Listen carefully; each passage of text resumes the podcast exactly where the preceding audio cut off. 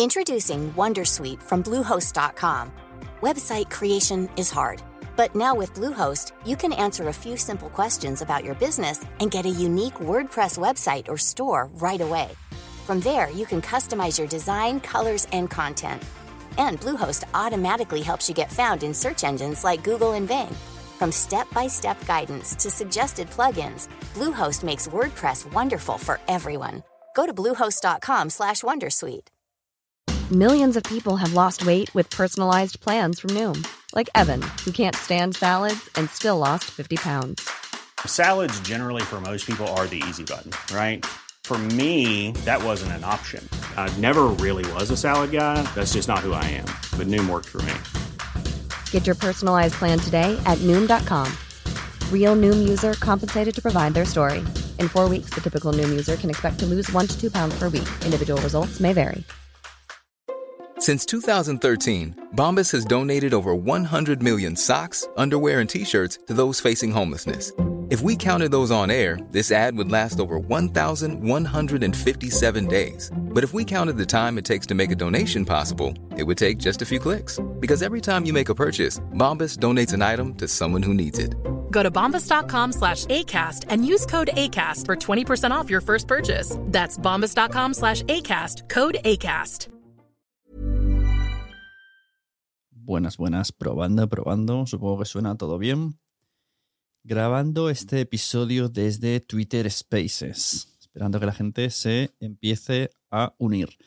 Pretendo, pretendo que todo el mundo que entre en esta sala participe, porque lo que quiero es eh, que todo el mundo celebre el día del podcast, que nos digan qué es lo que escuchan, si tienen podcast, qué objetivos tienen, y este va a ser un espacio de paz y alegría donde en, principio no, no, van a haber debates eh, complejos, sino solamente quiero que la gente salga contenta diciendo qué guay es el podcast, eh, que nos cuente su experiencia y que salgamos con unos cuantos podcasts en las espaldas o en los feeds, mejor dicho, en los feeds para escuchar. Así que eh, cualquier persona que está aquí va a poder hablar. Si queréis levantar la mano, si no, yo voy a ir poniéndos y vosotros ya rechazaréis la subida o la, o la aceptaréis. ¿Vale? Voy a ir un poco en orden, ¿eh? lo que me sale aquí en el esto. A ver, primero, a ver si me aclaro yo ahora en Spaces cómo se invita gente. Voy a invitar a dos, porque así si uno falla, caen dos. A ver si me los aceptan. Y la idea es eh, que nos, empece, nos expliquéis un poco qué es lo que más os gusta del podcast, por qué empezasteis en el mundo del podcasting, ya sea como oyentes o como creadores, y que nos recomendéis cosas. Tengo unas cuantas preguntas preparadas para el que sí tenga podcast. Venga, voy a seguir enviando participaciones. Pum, pum, a todos, todos los de la sala. Luego ya nos mutearemos. ¿Vale? En principio tenéis que haber tenido todos una invitación para subir a hablar. Si nadie le da, entiendo que no queréis barra no podéis. Pero lo suyo sería que alguien más que yo hablase, porque entonces vea celebración estamos haciendo. Por aquí me dicen en el, en el Twitter escrito, me pillas mal, pero estoy escuchando. Yo me imagino que esto es algo que puede pasar. Bueno, pues mientras si alguien se anima, pues voy explicando yo. Yo cada, cada uno que entre voy a repetir todo, toda la, la, esto. Quiero que todo el mundo que entre participe y hablemos de lo que más nos gusta de los podcasts y que recomendemos podcasts. ¿Vale? O sea que mi intención es que todo el mundo hable aquí. Bueno, empezaré yo. ¿Cómo empecé en el mundo del podcast? Eh, mira, ya por aquí vienen. Pues no, no voy a empezar. Quiero empezar vosotros. Hola, buenas tardes. Hola, ¿qué tal, Alex? Hola, bueno, yo mm, no tengo mucho que decir sobre el tema en sí, pero sí sobre otra variante que es que yo vengo de la radio uh -huh. y entonces también tiene algo que ver, pero como tal yo no tengo podcast, no tengo un podcast que haya creado y tal, pero sí como oyente sí lo he hecho, sí uh -huh. lo he escuchado. Bueno, pero entraste en el mundo del podcast como oyente. Pues cuéntanos, ¿cómo, cómo entras en el mundo del podcast? Pues totalmente de casualidad, porque esto era en el año 2007 cuando yo descubre, descubro Evox.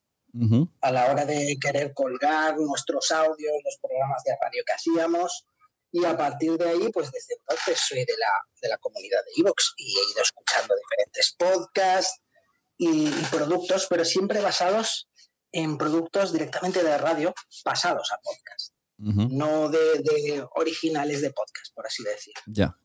hace el trabajo, sí, hace el trabajo ¿no? en su casa y entonces lo, lo sube, que sería un poco pues la, la idea que, que, yo entiendo como podcast, aunque bueno, hay muchas variantes hoy en día, ¿no? Sí, ese es uno de, uno de los famosos debates. Yo ahí me gusta diferenciarlo entre formato podcast y podcasting, que no, no es lo mismo.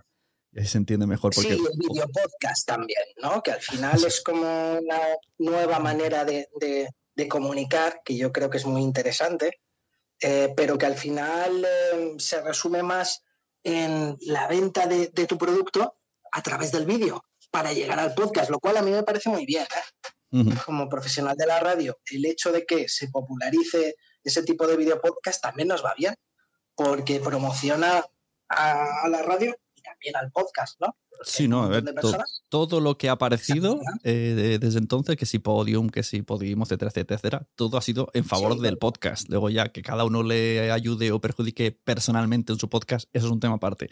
Pero en general ha ayudado a que ya no tengamos que explicar qué es un podcast, que la gente sepa lo que es un podcast y solo con eso, que, que se hagan en la tele, aparezca eh, gente diciendo que se va a hacer un podcast, en series, en, en Sexo Nueva York sale la palabra podcast, salen muchas series ya, entonces ya, ya es algo que por lo menos se conoce, que ya, ya hay que celebrarlo eso. Hay otra cosa que también me llamó mucho la atención. Hace unos meses hablé con un chaval que a lo mejor tenía 17, 18 años y me dijo que había visto eh, en Cataluña Radio que hay un programa de adolescentes que se llama XL. Y me dijo que lo había visto a través de TikTok. Entonces me llamó mucho la atención como la radio al final llega a un público al que la misma radio siempre ha dicho que tiene problemas para llegar, que son los adolescentes, y lo hacen a través de TikTok, a través de pequeños cortes y esos podcasts también. Yo estoy descubriendo muchos podcasts en TikTok y eso que yo me muevo mucho en el mundo del podcast y, hay, y me salen gente que no conozco y cuando empiezo a indagar los veo ya que tienen, eso sí, están muy vinculados con YouTube y los veo que tienen, pues no sé, 99.000 seguidores, que dices, ostras, y yo no había oído hablar nunca de este podcast. Sí, pues sí, sí, a partir de ahí va muy bien para, para bueno, son nuevas maneras de, comunicar y de entender, que está muy bien. Pero al final lo que te digo es que hay un soporte que es eh, vídeo que es imprescindible. Entonces, viene ahí un poco la, duda. Yo recuerdo haber escuchado algunos podcasts de, de podio muy buenos, como El Gran Apagón, me acuerdo, que aquí yo era una ficción sonora. Sí salgo, en, salgo en tres episodios, salgo en tres episodios de esa ficción. ¿Ah, sí? sí. Hago, de pues podcaster. ah, me suena, me suena, me suena, sí, sí, sí. Pues estaba muy bien, estaba lleno además de, buenísimos actores, mm. se hicieron un trabajazo, pero mi duda es si eso al final tiene una repercusión económica, porque esa serie pues, seguramente costó mucho dinero para hacerlo. ¿Qué bueno, tipo de, rentabilidad puede llegar a tener, sabes? Yo creo que hay algunas cosas que depende, que necesitan meter dinero por otro lado. O sea, Podium consigue dinero por otro lado y ahí se financian las ficciones. Sí, no sé si en el futuro una especie de product placement o alguna cosa parecida, mm, pues, pues se podría, podría ver en, una ficción sonora como en este caso, el del gran apagón. Oh, no sé, sí, sí. Yo, yo, estoy luchando con eso, para que las empresas eh, dejen de hacer podcast de... De hecho, el lunes mi podcast va de eso. Dejen de hacer podcast de entrevistas a sus clientes y se metan más en narrativo y en ficción con product placement y con brandeado. Fíjate que hace, uno, hace un tiempo estuve hablando con un compañero de radio, entonces pues, la idea de hacer algo en Madrid, yo me, estoy ahora en Madrid, para hacer, pues, para grabaciones de podcast. Y él me decía siempre, mira, el podcast al final es una cosa que se hace de forma alternativa eh, en un sitio de la radio, un sitio específico y ahí más o menos es como otra línea de trabajo. Pero de momento nos damos cuenta de que no hay una profesionalización como tal o que las empresas que podrían hacerlo no, no, no tienen aún un gran interés por ello. Algo así me decía. Que también es otro tema de debate. Sí, tanto. Alex, eh, ¿ves pensándote qué podcast eh, recomiendas? Mientras voy a dejar hablar y aviso a todos los que están entrando. Todos los de esta sala quiero que hablen Eh, así que todos tenéis una invitación para hablar. Si no la aceptáis, entiendo que o, no queréis o no podéis o estáis indispuestos, os da vergüenza. Pero todo el mundo está invitado a hablar, que todo el mundo celebre el día del podcast. Y ahora quiero hablar con Podway, que no sé quién estará detrás de Podway. Muy buenas.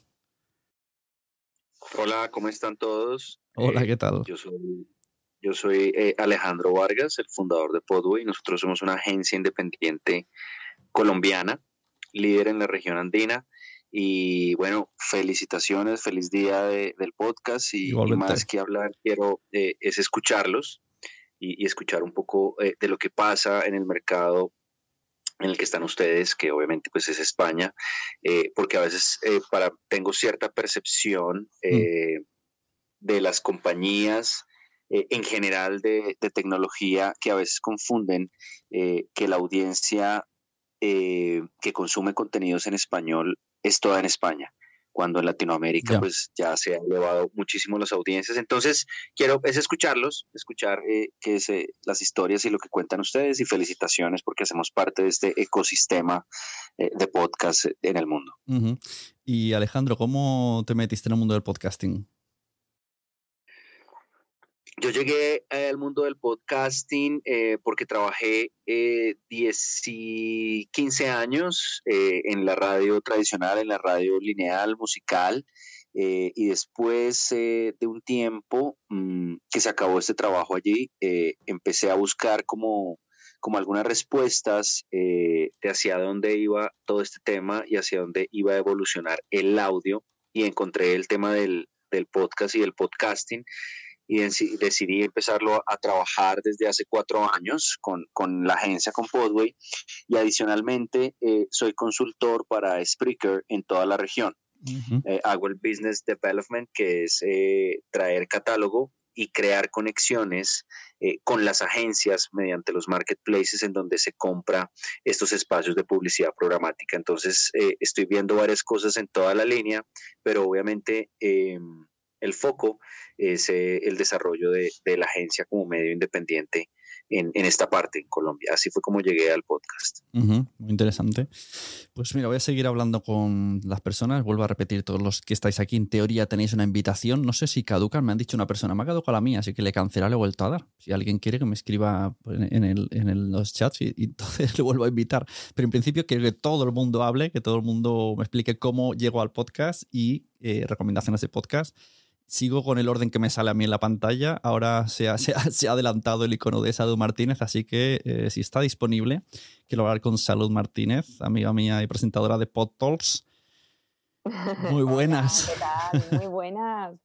Eh, feliz día a todas y a todos. Eso, feliz día del podcasting.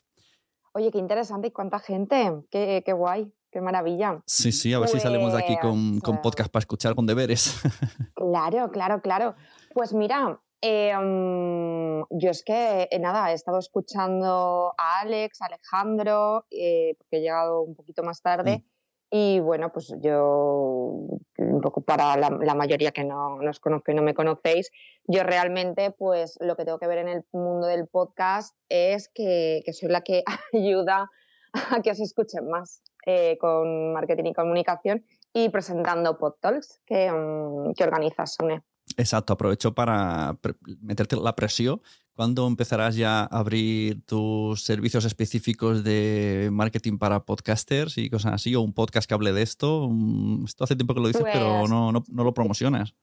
No lo promociono, es que eh, no, voy tan de culo que no lo promociono. Y mira que, que sí que trabajo con, con, podcasters, con todo el tema de la comunicación y la estrategia en redes sociales. Muy, muy a favor lo que decíais de TikTok, tanto para radio como para para podcast, eh, pero sea bien TikTok como, como, Instagram, que Instagram, por mucho que, nos quejemos del algoritmo, sigue siendo muy potente.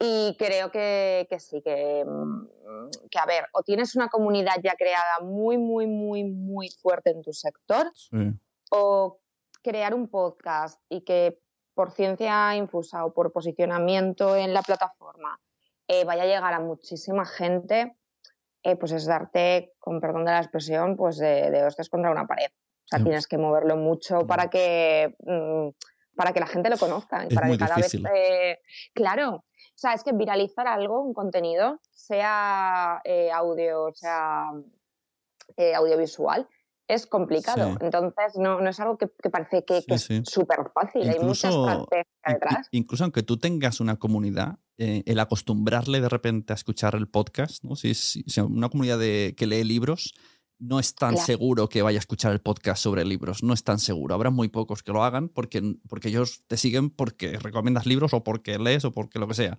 O si tú haces fitness, pues te siguen porque haces fitness, no porque hables en un podcast con gente que hace fitness. ¿Sabes? Como te siguen por un motivo, no si te haces el podcast, pues bueno, pues como si te quieres comprar una peonza. Sí, y, te siguen por un motivo y, te tienen que seguir de mucho tiempo, pues como por ejemplo lo, que le pasa a Mitre eh, Mitre va subiendo y cada vez tiene más, seguidores, más gente que escucha su podcast, sí, pero el grosso lo tiene porque lleva muchísimos años en medios de comunicación y, con, y con todo lo que hizo el movimiento de claro, corren. Claro, bueno, incluso estirando el chicle que dicen, no, claro, pero tenían ya terreno con, en YouTube un montón de comunidad. No vinieron, se juntaron en el patio de su casa, como dicen, ¿no? Se pusieron un jardín y ahora lo han petado. Bueno, a ver, eso está ya resumido que, que, hasta ella les ofendería. Claro, y porque también es verdad que, quienes seguían Operación Triunfo también conocían a Carolina. O sea, quiero decir, pues, o igual que, en algún momento también hemos puesto el ejemplo de, Molo, de, de, su podcast, que, es que, mm, que sí que hay mucho trabajo detrás mucho, mucho. Y al mismo tiempo, por eso te digo que hay tantísimo trabajo detrás que en casa del herrero, cuchillo de palo, entonces yo, eh, genial, currando con todo el mundo, pero luego llega el momento de decir, ostras, ¿y si me lanzo ya y hago mi podcast sobre todo el tema de estrategias de marketing, sobre tal, sobre no sé cuántos, para todo el tema de podcasters? Mm, me encantaría, pero y, lo llevamos hablando, ni se sabe, ¿verdad? Hay que hacerlo, hay que hacerlo. Bueno, ¿y, cómo entras en el mundo del podcast? Yo no sé si es a través de Clubhouse o no. Pues yo ya estaba escuchando podcast, em, pero claro, no conocía la misa a la mitad de lo que de lo que escucho y de lo que conozco hoy. Y fue pues eh, gracias a Clubhouse. O sea, que, que, mm, que a pesar de que hay mucha gente que lo desmerece y dice, ah, mm.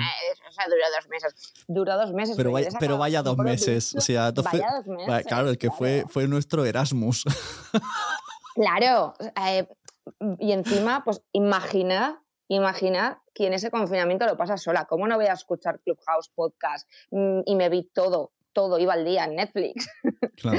Entonces, claro, eh, yo ahí coincidí contigo con Poveda, con Xavi, con más gente, eh, que me recomendabais muchísimos podcasts, debatíamos muchísimo y luego yo ahí creé una sala eh, eh, a, modo programa, yo, vamos, yo era de, me creo que es mi programa de todos los domingos, música, podcast y vermú, y estábamos tomándonos el vermú Mm, y, hablando de podcast y creamos ahí una comunidad muy chula mm. en torno a podcast porque además eh, te acuerdas que mandábamos deberes yo mandaba deberes de decir venga por la semana que viene vemos esta serie escuchamos este podcast eh, y este disco y lo comentamos o sea era muy guay. Y, mm, y de ahí yo también pasé a tu membresía que me encanta tu formación de quiero ser podcaster y también comencé a dar yo allí eh, alguna que otra masterclass. Es verdad, sobre además lo que hemos dicho de marketing para podcast. Es que claro, es, como muy específico, pero es que es verdad. No es lo mismo marketing que marketing para podcast. ya, ya. No, y sobre todo el, um, el cosas que damos por hecho siempre. O al final, eh, mi marketing también tiene que ver mucho con, el, con un eslogan muy mío que es eh, no demos las cosas por hecho y utilizamos mucho la lógica. Y es, ¿cómo voy a hacer que nuevos usuarios vayan a escuchar mi podcast? ¿Y por qué deberían de escuchar mi podcast? Por mucho que yo crea que soy la hostia, ¿por qué deberían de escucharlo? ¿Y cómo lo voy a hacer? Sí, incluso a veces es cosas que dices, ah, bueno, claro, tiene sentido ya, pero no lo estás haciendo. Exacto.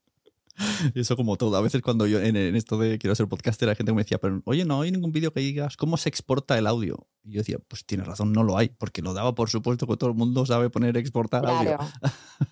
Claro, el que sabe nada, pues no lo sabía. Bueno, ve pensándote eh, recomendaciones. Voy a hablar con el siguiente. Vale. Eh, hablo con Javier López. Muy buenas. Javier, Javier, puedes quitarte el micro. Si no, pasamos al siguiente. Bueno, pues paso a Mar. Mar Monson, Monsoriu, buenas. Hola, hola, hola. hola, ¿se me escucha? ahora sí. ¿Qué tal? Buenas tardes a todos. buenas, buenas tardes. Feliz día de, del podcast. Eh, cuéntanos cómo te metes en el mundo del podcast. Bueno, pues yo de una forma parecida a, lo como han dicho, es decir, pues descubrí pues a principios de los años 2000, prácticamente cuando, cuando apareció, porque bueno, yo me dedico también como compañera de marketing internet desde pues, hace veintitantos años y entonces pues eh, descubrí muy pronto el formato, fundamentalmente eh, pues de como, como estaban comentando de programas enlatados. A mí me pareció muy interesante la posibilidad de hacer podcast nativo. Yo es que los llamo así, podcast nativos, es decir, aquellos que no están vinculados a, un programa de radio. Tal es así que en el año 2007 yo lo que hice es en, en la Generalitat Valenciana, en este caso, promocioné el primer concurso nacional que hubo de podcast precisamente, y se me ocurrió hacerlo de alguien que podía tener interés en, grabar algo, que eran las bandas de música de la comunidad valenciana, sobre todo de la gente joven de las bandas de música. Entonces, bueno, pues con motivo del Día Mundial de Internet, que es el 17 de mayo, pues creamos este concurso, fíjate, ya, ya entonces. Y a partir de ahí he estado muy, muy cerca del fenómeno, más como oyente, más como promotora, si quieres, que yo como, como autora de podcasting, porque a mí realmente me gusta más escribir, digamos, yo soy más de hacer guías, de, de escribir libros y este tipo de cosas. Y no me veo como como autora de un podcast aunque hice uno, pero eh, digamos como una especie de experimento para un trabajo de fin de máster, por una cosa que tú haces muy bien y yo muy mal, Sune, yo de donde te conocí. Yo soy negada para editar audio, de verdad. yo creo que hay que tener un don, en serio, que, para que no es una cuestión solo de técnica, o sea, yo he hecho cursos, me he estudiado, he visto todos tus vídeos, he hecho de todo, pero no tengo esa gracia, es mm. decir, como el que tampoco sé pintar bien, cada uno pues es Exacto, en lo, de, pintar me apunto. sí, en serio. Y en cambio, pues mira, escribiendo me he ganado la vida bastante bien desde hace muchos años. Entonces yo creo que cada uno lo suyo. Es decir, que hablar es muy fácil, pero tener que decir, hay que saber qué tienes que decir, tienes que tener gracia, pero luego también hay una parte importante que es de, de edición de ese audio que tú haces muy bien, pero que desde luego yo no sé hacer. Y entonces, para hacer algo amateur y encima hacerlo mal, pues mira, me he dedicado a, en un momento de ayudar a otra gente, a seguir mi camino y a estar tan feliz en mi campo y siendo una oyente entusiasta de un montón de podcasts. Sí, sí, y tanto, sí, tanto te sigo y siempre estás eh, comentándolos. Te falta... Es que me encanta, como, como medio me encanta, de verdad, es mi medio favorito. ¿Te falta algún libro o alguna historia relacionada con podcast? Porque tienes libro, tienes libro de Twitch, ¿no? Tienes libro de Twitch, tienes libro de Alexa. Sí, sí, claro, y, y de TikTok incluso ya ahora estoy haciendo otra plataforma, otra cosa. Pues mira, de podcast, si te soy sincera, sí que tengo una cosa a medias. Ah, bien. Eh, sí, sí, la tengo a medias, que ya, ya hablaremos más adelante. Y, y lo paré porque creo que, o sea, lo que estaba haciendo aún era demasiado, entre comillas, o sea, aún no estaba el mercado maduro, por así decirlo, porque a mí me pasa que a veces me adelanto desde el punto de vista de lo que escribo mm. en el campo tecnológico a lo que necesita el mercado. Ahora cada vez me voy acercando más. Es decir, por lo menos ahora he sacado una guía de Alexa cuando ya la gente tiene Alexas en sus casas. Y no como, por ejemplo, cuando saqué el, de redes sociales en el 2008, que, que la gente, o sea, eh, mucha gente me decía que pusiera redes de contacto, no sabían ni lo que eran las redes sociales, ¿sabes? Cuando yo hice mi guía. Entonces, voy así. Entonces, sí que, sí que tengo algo en ello. Es decir, es que lo tengo hecho a medias, ¿no? Y yo creo que lo, acabaré. Entonces, de verdad que estoy feliz de compartir eh, el Día Mundial de Podcasting con vosotros, que os animo a seguir en este campo, sobre todo a los que sois profesionales del podcast y que yo desde mi, desde mi modestia y como oyente, pues haré todo lo que sea, lo que sea, lo que esté en mi mano, vaya por apoyaros. Dinos una o dos recomendaciones de podcast O, cualquier otra cosa, porque a lo mejor lo dices un canal de Twitch.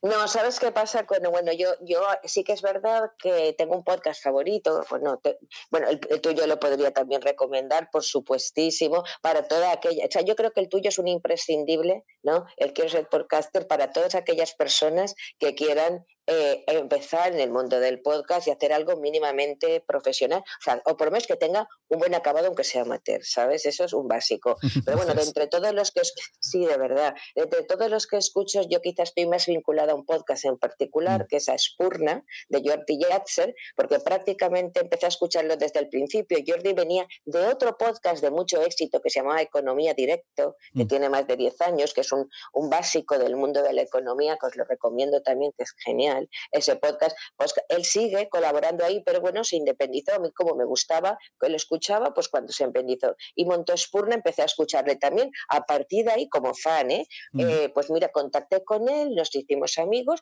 y entonces cuando yo saqué mi guía de Twitch, entonces él me, también contactó conmigo en ese sentido y entonces montó su canal de Twitch basado en mi guía yo me, pues me, y acabé yo siendo moderadora de su canal de Twitch, en donde sigo y ahí estoy casi todas las noches. ¿Y esto que, hace, esto que hace en Twitch es como graba el podcast en Twitch o es otra cosa aparte del, del podcast?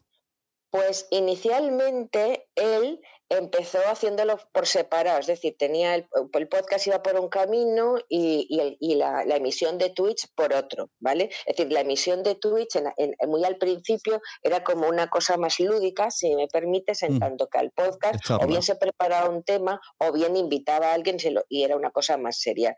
Pero con el tiempo se ha fusionado ambos, ambos, ambos, ambos canales, por así decirlo, y entonces lo que hace es, ya la comunidad ha crecido mucho, muchísimo, le ha ido muy bien a Jordi, muy merecidamente, por cierto, y entonces él pues graba, o sea, hace, emite un Twitch, o sea, eh, una sesión de Twitch, por ejemplo, un día por la noche o a veces por la tarde también, y, y entonces los de la, a los de la comunidad nos ignora durante una hora porque esa primera hora está, está, digamos, entrevistando al invitado. Y luego, es decir, tenemos como otra hora donde se puede hacer preguntas a la persona invitada. Luego él lo edita y lo saca, eh, en formato podcast y también hace una especie de edición que lo acaba publicando el Twitch también lo sube a YouTube. O sea, lo optimiza. E incluso hace cortes para TikTok. Sí, sí, me parece. si es transmedia. Me parece perfecto. ¿Y tiene un horario fijo de transmisión? ¿O es cuando.? Porque normalmente cuando tenemos invitados en los podcasts es muy cuando puede el invitado. no, no es un horario fijo.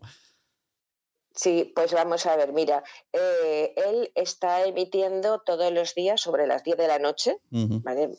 no, es las 10 matemáticamente, pero vamos, normalmente sobre las 10, podría ser 10 eh, menos 5 o 10 y 10, ¿vale? Pero aproximadamente todos los días a las 10 de la noche y también por las tardes, pues ahí sí que por la tarde es más flexible entre las 4 y las 5 aproximadamente, pero la noche sí, sí que suele ser las 10. Muy interesante esto que, hace. tiene un par de, Jordi tiene un par de podcasts más, pero el que yo sigo más entusiastamente es Spurna. Tiene otro de tecnología que se llama Chiskra, que en realidad significa lo mismo. Spurna es chispa en valenciano, Spurna es chispa en no sé qué otro idioma. Y luego tiene otro de, de, análisis de libros que está muy bien, que se llama el sex, bueno, que, es curioso, que se llama el sextante, que, va contando algún libro, pero de una forma muy analítica. Qué curioso, Salud también es de Valencia, así que si algún día hacéis una quedada. Por supuesto, no, incluso de, invitada, súper invitada al canal de Jordi, Jordi Yasser también es valenciano. Pues mira, cada vez hay más gente de Valencia. Pero no nos conocíamos ¿eh? por ser de Valencia, nos hemos hecho amigos después y de hecho en el canal hay muchos valencianos, pero hemos coincidido de casualidad. Qué curioso. No, nos conocíamos. Sí, sí. Bueno, pues muchas gracias, Mar. Eh, sigo hablando, luego si eso participas en otras cosas. Claro que sí, un placer y un saludo muy grande a todos. Esto que ha comentado Mar es muy curioso. Eh, a mí, no, quiero que reflexionéis en esto. Eh, a mí me pasa que me doy cuenta que el, 80% de podcasts que escucho, sin haberlo buscado posta, ¿eh? son de gente catalana, hablando en castellano, pero son los que al final me acaba atrayendo. Un día me puse a mirar y dije, pero si todos los que escucho los tengo a media hora en coche, qué casualidad que como catalán, mi gran mayoría de podcasts son de gente de Cataluña. Esto lo flipé bastante. Eso es algo curioso porque también sucede en la radio que muchas de las estrellas a nivel nacional son también de Barcelona. Hay mucha cultura de radio en. Barcelona. Sí, sí, pero no sé, yo no sé si es que será como, bueno, son los que me suenan, que hablan con mis, como mis amigos, no sé, no sé si tiene algo que ver la forma de... Depende del tipo de podcast también, si es muy profesional también tiene que ver tal vez de que hay más eh, empresas dedicadas a, la gestión y a la creación de podcast en Barcelona, Sí, sí. No sé, bueno, quería saber si el resto, si a la gente le pasa, por ejemplo, Mar, veo que se ha enganchado uno de Valencia, que a lo mejor también le pasa por lo mismo, se siente como identificada. Quiero hablar con Javi La Yunta. Buenas. Hola, buenas tardes a todos. ¿Qué tal? ¿Cómo, estás? ¿Cómo, cómo bueno, felicidad del podcast? Eh, mm, community manager de, de PodTalks. de PodTalks. ¿Cómo te metes en el mundo del podcasting?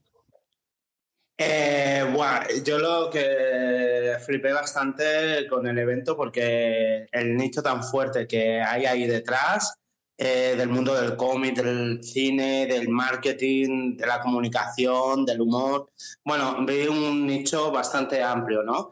Y como ahora está bastante en auge, eh, ya no solo el tema de podcast, sino el, tema del audio social, ¿no? Que ya tenemos aquí incluso altavoces Alexa, que es la Google Home. Claro, eh, el propio móvil ya es un dispositivo de audio, pues claro, lo llevas a cualquier parte y esto para consumidor es un formato pues muy sencillo de consumir, ¿no? Claro, cabe, cabe destacar que eh, tú vienes del mundo de marketing, ¿no? Y entonces sí.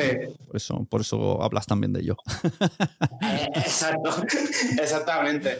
Y, la verdad que viéndolo entre bambalinas, por decirlo de alguna manera, porque como estaba ahí compartiendo los mejores momentos en redes sociales, eh, aprendí mucho, eh, aprendí mucho de gente pues como tú, Sune, eh, que ya, me, ya sabes que me he metido en Quiero ser podcaster.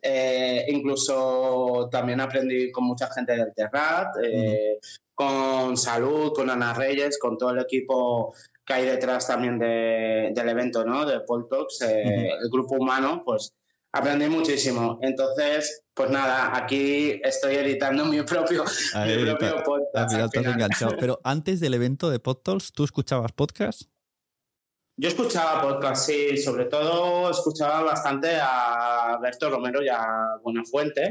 Eh, también escuchaba bastante a Marketing for E-Commerce, que es otro podcast. Sí, me suena, sí. Eh, eh, Reason Why también lo escuchaba bastante, porque son medios que escuchaba bastante. Y luego ya, pues a influenciadores como Vilma Núñez, eh, Joan Boluda, todo, como ves, todos son muy de nicho, ¿no? Lo de comunicación y marketing, lo que escucho. Pero, por ejemplo, el podcast vuestro también, el de los mensajeros con H, mensajero. Mensajero. Mensajero. Ya me, estoy, ya me enganché, ya he escuchado un par de episodios. No voy a hacer spoiler, pero ya os voy dejando vuestras impresiones sobre Hulka, o que no se puede decir sin Hulka ahí.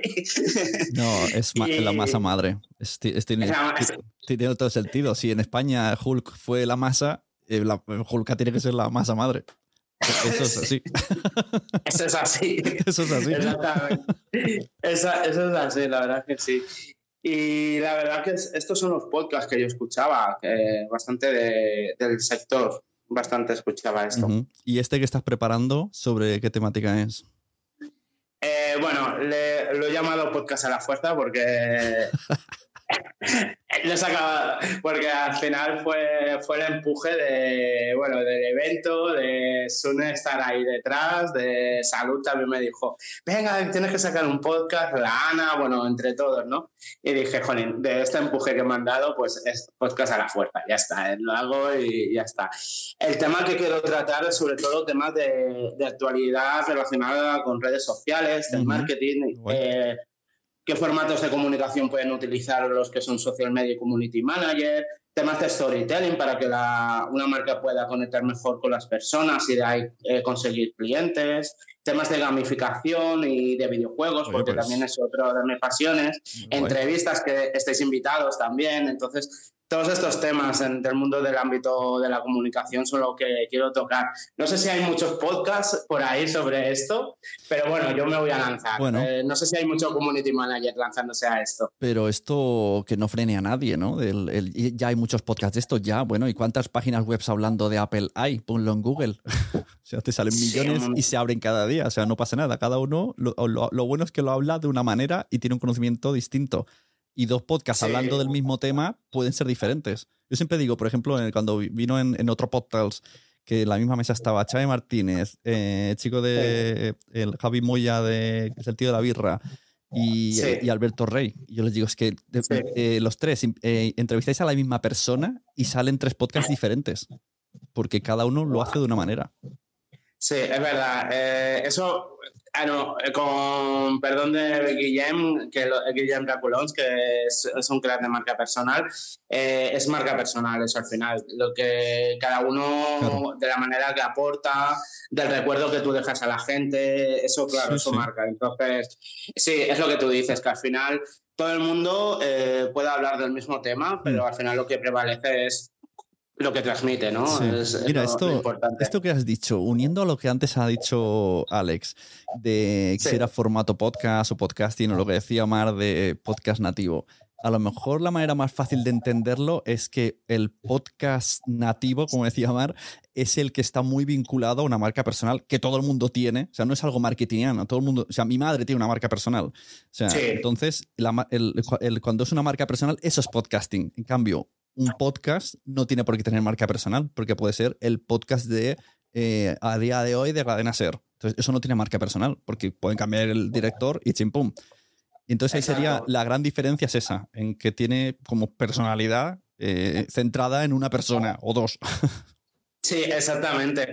Bueno, hay casos también, eh, me he encontrado casos de perfiles en redes sociales que son profesionales y, y, su, y a lo mejor es una, es una marca y, es y, no, y no lo dice. Eh, eh, la mujer del SEO es un caso, ¿no? Que tú cuando sale, cuando él hace, bueno, él o ella, porque no sé qué, yo creo que es él, eh, hace una ponencia, un webinar, nunca lo vas a ver, pero en cambio tú lo escuchas, lo transmites y es lo que tú dices, como hay muchas marcas que, mm. que pueden rular mucha gente por ahí, o sea, mm. entra uno, sale otro, o a lo mejor es la misma voz que se queda muchos años. Sí, eh, sí, exactamente. Lo, de, lo, otro... lo de darle personalidad a una marca, pero muy estilo personal, esto es una especie de moda que se han atrevido muy pocos, que hicieron algunos, sobre todo en Twitter, por ejemplo, que todo el mundo sabíamos quién era, ese, el, el community de Alcampo nos gustaba no sabemos quién es, pero nos gustaba. Y, si cambió, ya se notaba que ya no era él. Entonces, eh, es como, eh, eh, le dieron ese poder a esa persona, como, bueno, haz lo tuyo personal, pero en realidad eres al campo. Eso es un, experimento muy extraño. yo lo que creo en este caso, que si han marcado una estrategia de comunicación, si hay un plan de comunicación detrás, eh, que, al final es un protocolo que quien entre sepa cómo, cómo se trata, porque al final es una estrategia de branding. El que, tenga, el que entre eh, tiene que seguir eso, el canon, ¿no? Otra cosa es que con el tiempo eh, a lo mejor todo, es, todo es bastante cambiante y tú puedes decir, oye, ¿qué os parece si ya sé que utilizamos un tono eh, de humor, pero también tenemos personas que son un poco rebeldes y si somos un poco rebeldes también, porque esto al final es ensayo y error, pero sí que es verdad pero que, encontrar el equilibrio es arriesgado. Creo que hubo, hubo, algo con, con Telepizza o pasó algo con Telepizza, Messi, algo, algo pasó que luego echaron para atrás, pero luego eh, como no borraron el tweet y, y aprovecharon la promo, pero ah, no sé, hubo ahí algo raro. Sí, no, no, tota, sí, e, es que es, eso que al final el problema es eso, que como son marcas que vete a saber cuánta gente hay detrás, que a lo mejor hasta la propia marca tiene como es community manager, que esto puede pasar, si son marcas grandes. Eh, claro, al final yo creo que hay que seguir, si quieren darle una personalidad a una marca, eh, hay que seguir el, plan de comunicación que se haya marcado, ¿no? A rajatabla, eh, es así. Más que nada porque eh, es como si yo digo una cosa y de repente tú otra y no es coherente con la línea que hemos marcado, claro, ¿no? Claro, pero ponte que, que, al campo saca un podcast y dicen, pues yo qué sé, quiero que hable Molo Cebrión, por ejemplo. La personalidad se la está dando Molo, pero luego resulta que se va y aparece pues mira, para hablar de otro, de Mitre, ya, ya no es el, ya no tiene la misma personalidad Mitre que de Molo. Entonces es, raro. Eso, yo, yo incluso no sé, me has dado una idea. Yo creo que ahí yo lo enfocaría más como equipo, ¿no? O sea, como hoy vamos a conocer, eh, a lo mejor, eh, sí, que puede haber una voz cantante que sea lo que es el presentador, ¿no? Que esto al final entra y sale, pero que sea como más eh, de, de, la compañía, de lo que hacen del cada día, eh, porque sí que es verdad que son tanta gente que, que ahí, no, ahí es complicado que haya una marca personal. o a no ser que el propio directivo, el creador, fundador, pues quiera ser podcaster, pues oye, eso también es otra cosa, no lo sé. Ya, sí, sí, sí. Yo trabajo en algunas empresas que se están planteando cambiar los presentadores por famosos y es como, a ver, pero, pero esto sería otro podcast. O sea, si queréis abrimos, ¿no? Si queréis abrimos otro podcast, pero esto es una cosa rara. Sí, guay. Y también yo creo que aquí es un poco, es, es un poco de riesgo porque si tú pillas a, a lo mejor a un famoso, eh, vas a llevar a la comunidad del propio famoso. Y luego el famoso a lo mejor hará, eh, pondrá su voz en, en otras plataformas y la comunidad eh, estará moviéndose y dice, pero me estáis volviendo Ojo, qué interesante esto, trata este tema en tu podcast porque ese tema va, a ir para largo, ese tema, el mundo del podcast. Bueno, Javi, por ahora lo dejamos aquí, si quieres quédate por aquí luego sigues. Mm, ¿Recomiendas alguno así que digas, este es el que estoy enganchado ahora? El que estoy enganchado ahora. Eh, ahora mismo, ahora mismo eh, estoy enganchado al, al de Reason Why. Eh, a mí me parece muy bueno. Este, si quieres estar al día de la actualidad. ¿Es, en, castellano o en inglés? Es en castellano. Ah, se llama Reason, Why. Pues no, ¿ves? Yo, a mí ya porque yo he perdido de audiencia. ya con ese nombre ni lo hubiese puesto. con esa audiencia que va, que va. Ah, eh, no, y así, pues así de pronto, como me estoy adentrando más en este mundo, eh, ya lanzaré algún podcast, algún Twitter, algún tweet diciendo, oye, pues ahora he descubierto este. Pero bueno, que te escuchen a ti, Sune, ya, ya que te he conocido, pues que te escuchen a ti, que ya tienes cuerda para gato. Gracias. Veo que los Reason Why es una, como una revista tipo Playground o algo así, o sea que pinta guay. Me la apunto, me la apunto. Esto está guay. Te apunta. si quieres ya, luego ya te la paso, te hago, te, digo, te hago una captura de imagen para que la veas y, mm. Y ya me dices a ver qué te parece. Sí, la verdad es que las, las, cosas que ya tienen mucho contenido detrás en otros medios está muy fácil adaptarlos a podcast porque lo más importante son, es lo que cuentes. Entonces, si ya tú ya tienes cosas contadas, pues o las versionas o sigues contándolas en audio. Entonces, ya ahí ya has ganado. Claro, y ya, hombre, ya esto, si te gusta el mundo de los videojuegos, eh, pues sí, a mí me gusta mucho escuchar eh, hobby consolas, Vandal, pero esto ya es como un nicho más, más específico de ahí. hobby, consolas tiene podcast, tío. Yo, yo, yo, me yo, tengo el número uno de la revista por ahí. ¿eh?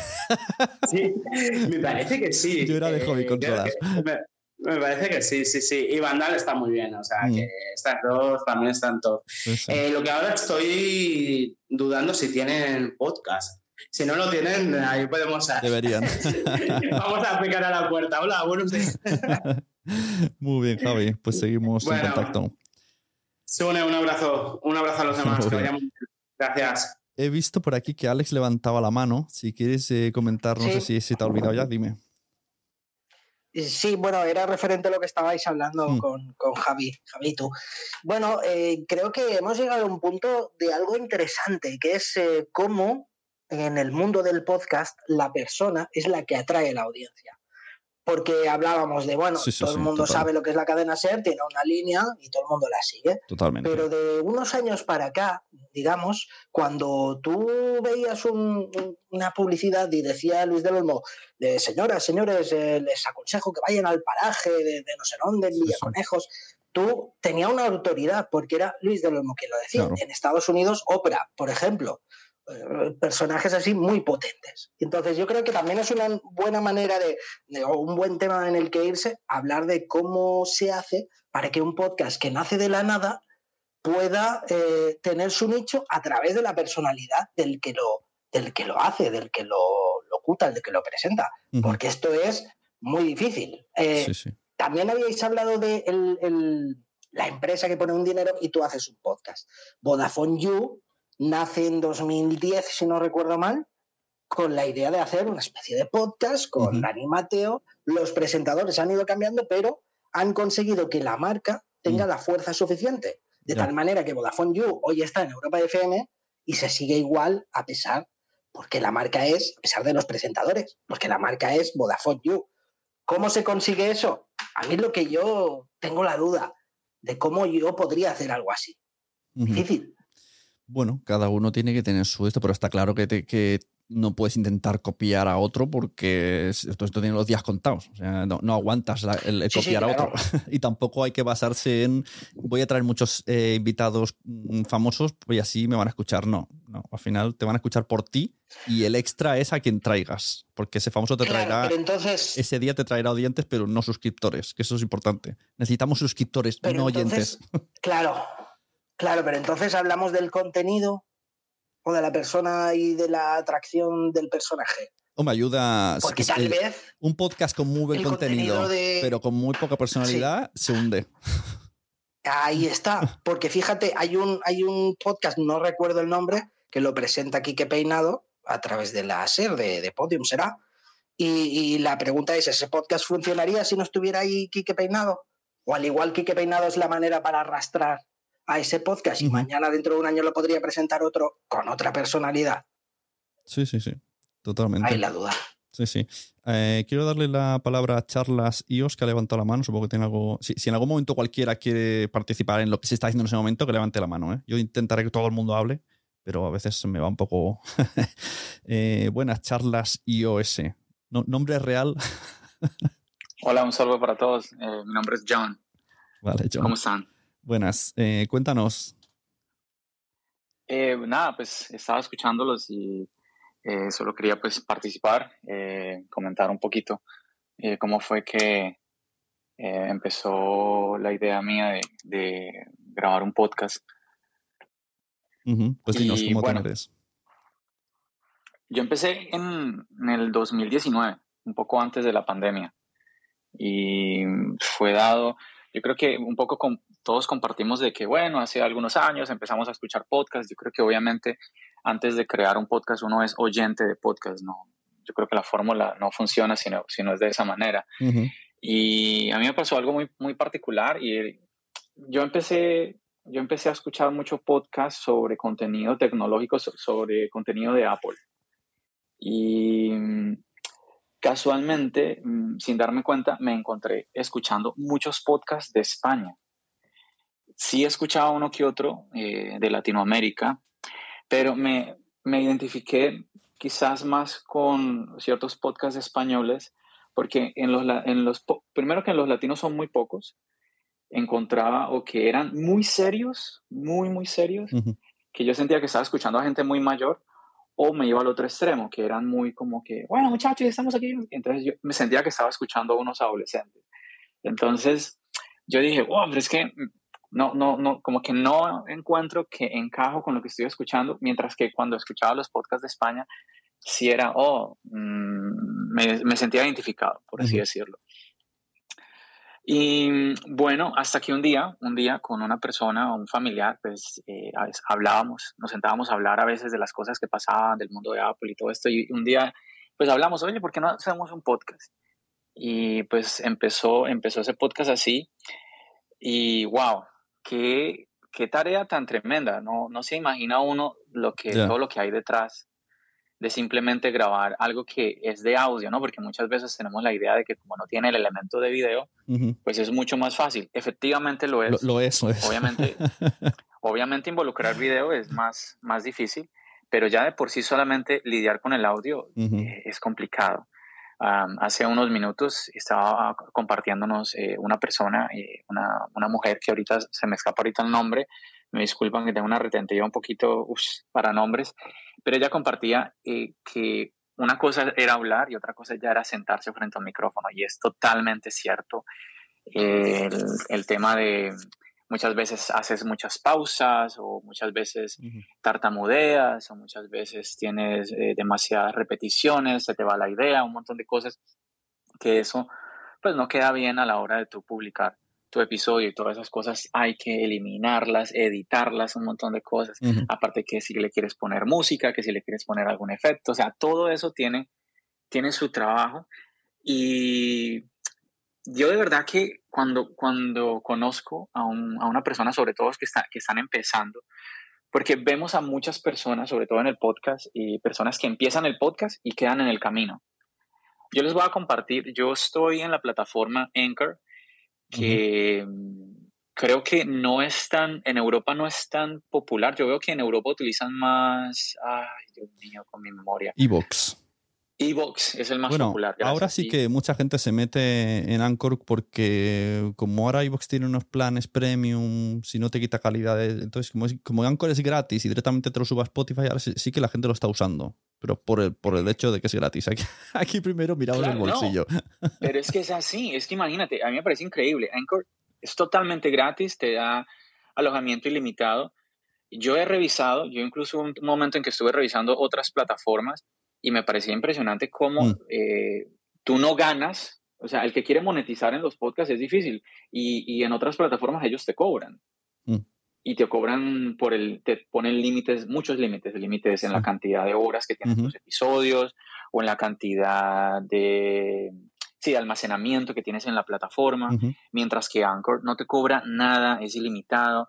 Entonces, yo no sé yo no sé por qué las otras plataformas no se han puesto a la par ahí a competir, porque de verdad que son unos precios a veces como que... Anchor lo compró Spotify y yo creo que mi, sospecha es que, como dice ese de Star Wars, ¿no? El, calamar ese que es una trampa. Yo creo que a la larga Anchor será una trampa. Yo también tengo un podcast metido ahí. Pero a la larga van a ir cerrando feed y van a hacerte que, que directamente sea como tú lo subes a Anchor y estás solo en Spotify. De hecho, ahora mismo, si tú creas un podcast en Anchor, el feed está automáticamente desconectado. Y la gran mayoría esto no lo sabe. Entonces ya creen que solo pueden estar en Spotify, pero tú vas en opciones y activas el feed y ya puedes enviarlo al resto de plataformas. Antes estaba activo, ahora está inactivo.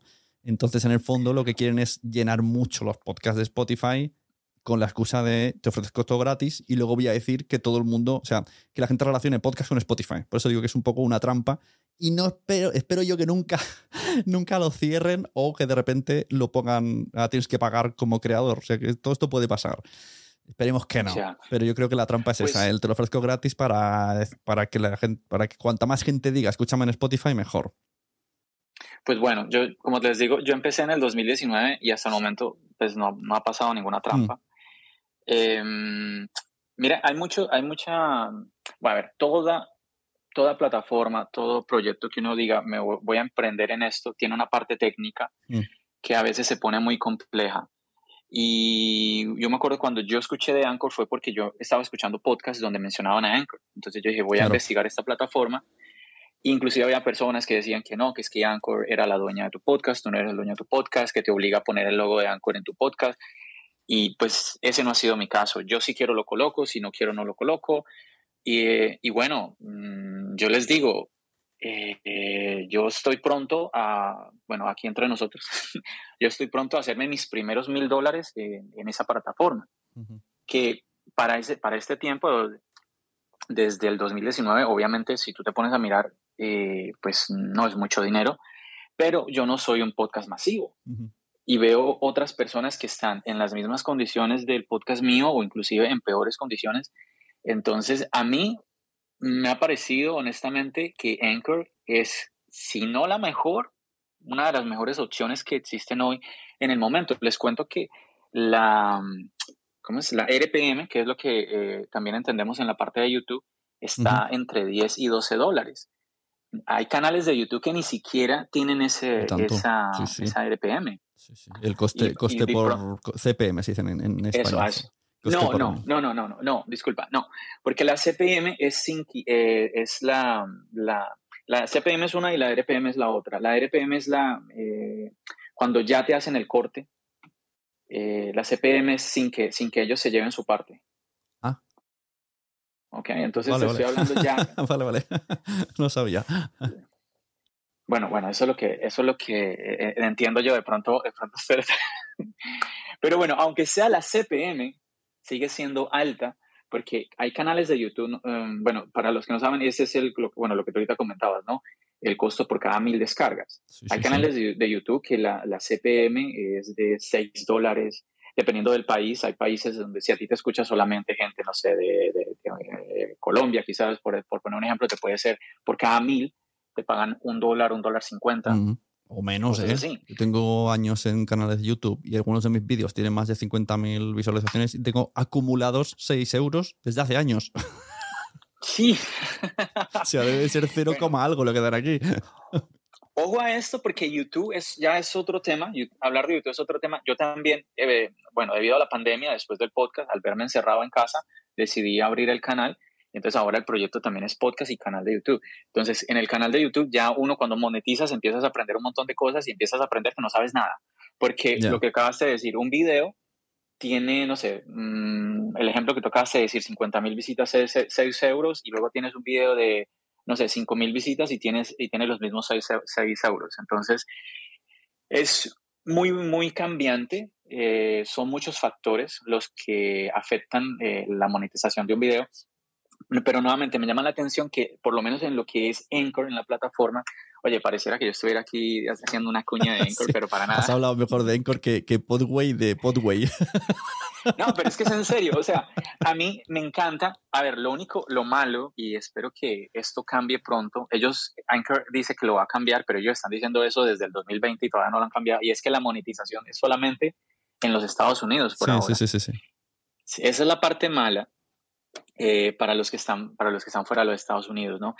Y no, es que lo que te digo, cada quien habla, es como cuando tú vas al cine y te ves una película, te encantó, pues tú hablas bien de la película, ¿no? te encantó, pues hablas mal. Sí, sí. Entonces mi, mi, experiencia con ellos ha sido en ese sentido buena. Quizás si me preguntaras algo negativo, yo diría, quizás la comunicación con soporte técnico no es tan rápida como tú quisieras, a veces un poquito demorada y todo esto, pero sería lo único realmente. Ah, bueno, no sé por qué estoy hablando tanto de Anchor. Recomiéndanos un, un, podcast y pasamos a otra persona. Claro que sí. Y bueno, yo les recomendaría eh, un par de, de colegas eh, em, de podcast latinos que descubrí hace, bueno, realmente creando también este podcast, empiezas tú a conocer otros, ¿no? Como por ejemplo aquí teniendo este, este espacio con ustedes, muchachos. Y un par de ellos es Calvo, Calvo es 360, un poquito chistoso el nombre porque pues, el tipo es calvo, entonces por eso le, se puso así el, nombre del podcast, Calvo es 360. Y el otro es Solo Smart Tech, que también son eh, podcasts sobre contenido tecnológico. Nada, entonces, eh, pues feliz día del, podcaster para todos. Igualmente. Súper, súper chévere el espacio. Un saludo enorme. Muy bien, hasta ahora, John. Eh, bueno, no todo el mundo es calvo en 360 grados, ¿eh? Solo hay calvos de 90 grados. buen punto, buen punto. Bueno, quiero saludar ahora a Javier eh, López, que no sé si estará ahí, podrá ponerse, quitarse el micrófono y que nos cuente un poco cómo entra en el mundo del podcast y que nos recomiende cosas. Muy buenas, Javier. Muy buenas, ¿qué tal, Sune y compañía? Pues bueno, lo mío fue un paso bastante natural. Yo llevaba escuchando muchos años podcast y la verdad es que siempre me había picado el gusanillo de, comunicar, de crear mi propio podcast, pero tardé bastante tiempo en, dar el paso. Eh, yo llevaba años escuchando y al final, bueno, pues hasta 2019 no empecé a, meterme en esto y bueno, es un camino muy largo al final, desde que empiezas hasta que te das cuenta de que de que es eh, un trabajo como tal, pues eh, es un proceso, ¿no? Es ¿qué, te voy a contar a ti que no sepas tú? Mm.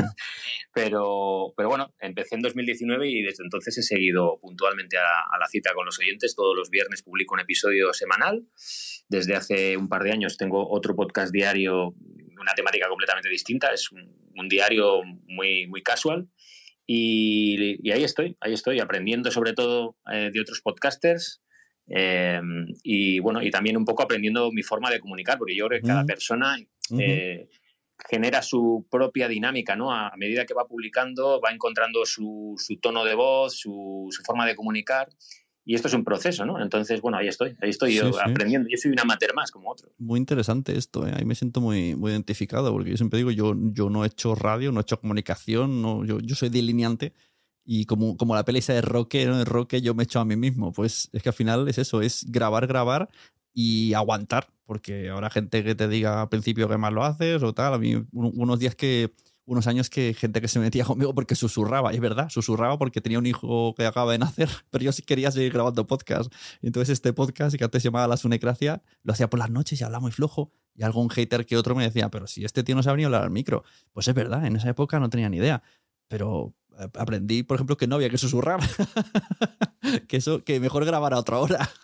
porque si iba a afectar, aunque yo tuviese ganas al producto. Entonces, muy interesante esto que dices, Javier, de eh, aprender de uno mismo y escucharse. Eso es importante. No sé cuánta gente, una vez que ha editado el podcast, se escucha su propio podcast para ver cómo ha quedado. Incluso varias veces en el móvil, en el coche. ¿Lo hacéis esto? ¿Lo has hecho, Javier? Yo, yo al principio sí, al principio eh, de forma exhaustiva y muy concienzuda eh, me escuchaba, volvía a escucharlo, eh, incluso lo, escuchaba antes de publicarlo, después de publicarlo, pero luego con el tiempo te das cuenta de que, bueno, tu producto ya está, si has decidido publicarlo es porque entiendes que está acabado y, y, que está listo para ser consumido. Entonces ya no entras en esa dinámica. Alguna vez sí que escucho a lo mejor los primeros minutos para ver si la intro o la salida o si en algún corte hay algo que se haya podido quedar mal en edición y tal, pero por lo general ya no me escucho como lo hacía al principio, pero al principio, los primeros meses, por supuesto, vamos, varias veces además. Sí, sí. Pues, pues yo me estoy escuchando más ahora que antes, porque yo normalmente hacía episodios de entrevistas, eso no me los escucho porque son muy largas y ya, ya he estado allí, y los que era de, opinión tampoco los hacía, pero esto estoy haciendo un formato nuevo, quiero ser podcaster que lo saco los lunes y quiero le he dado como un nuevo objetivo de que al final publico también post en la web de quiero ser podcaster para que al final la gente conozca la membresía. Entonces lo que hago es me lo mando a Telegram y estoy dos días escuchándome a mí mismo, porque al final los hago de 15 minutos.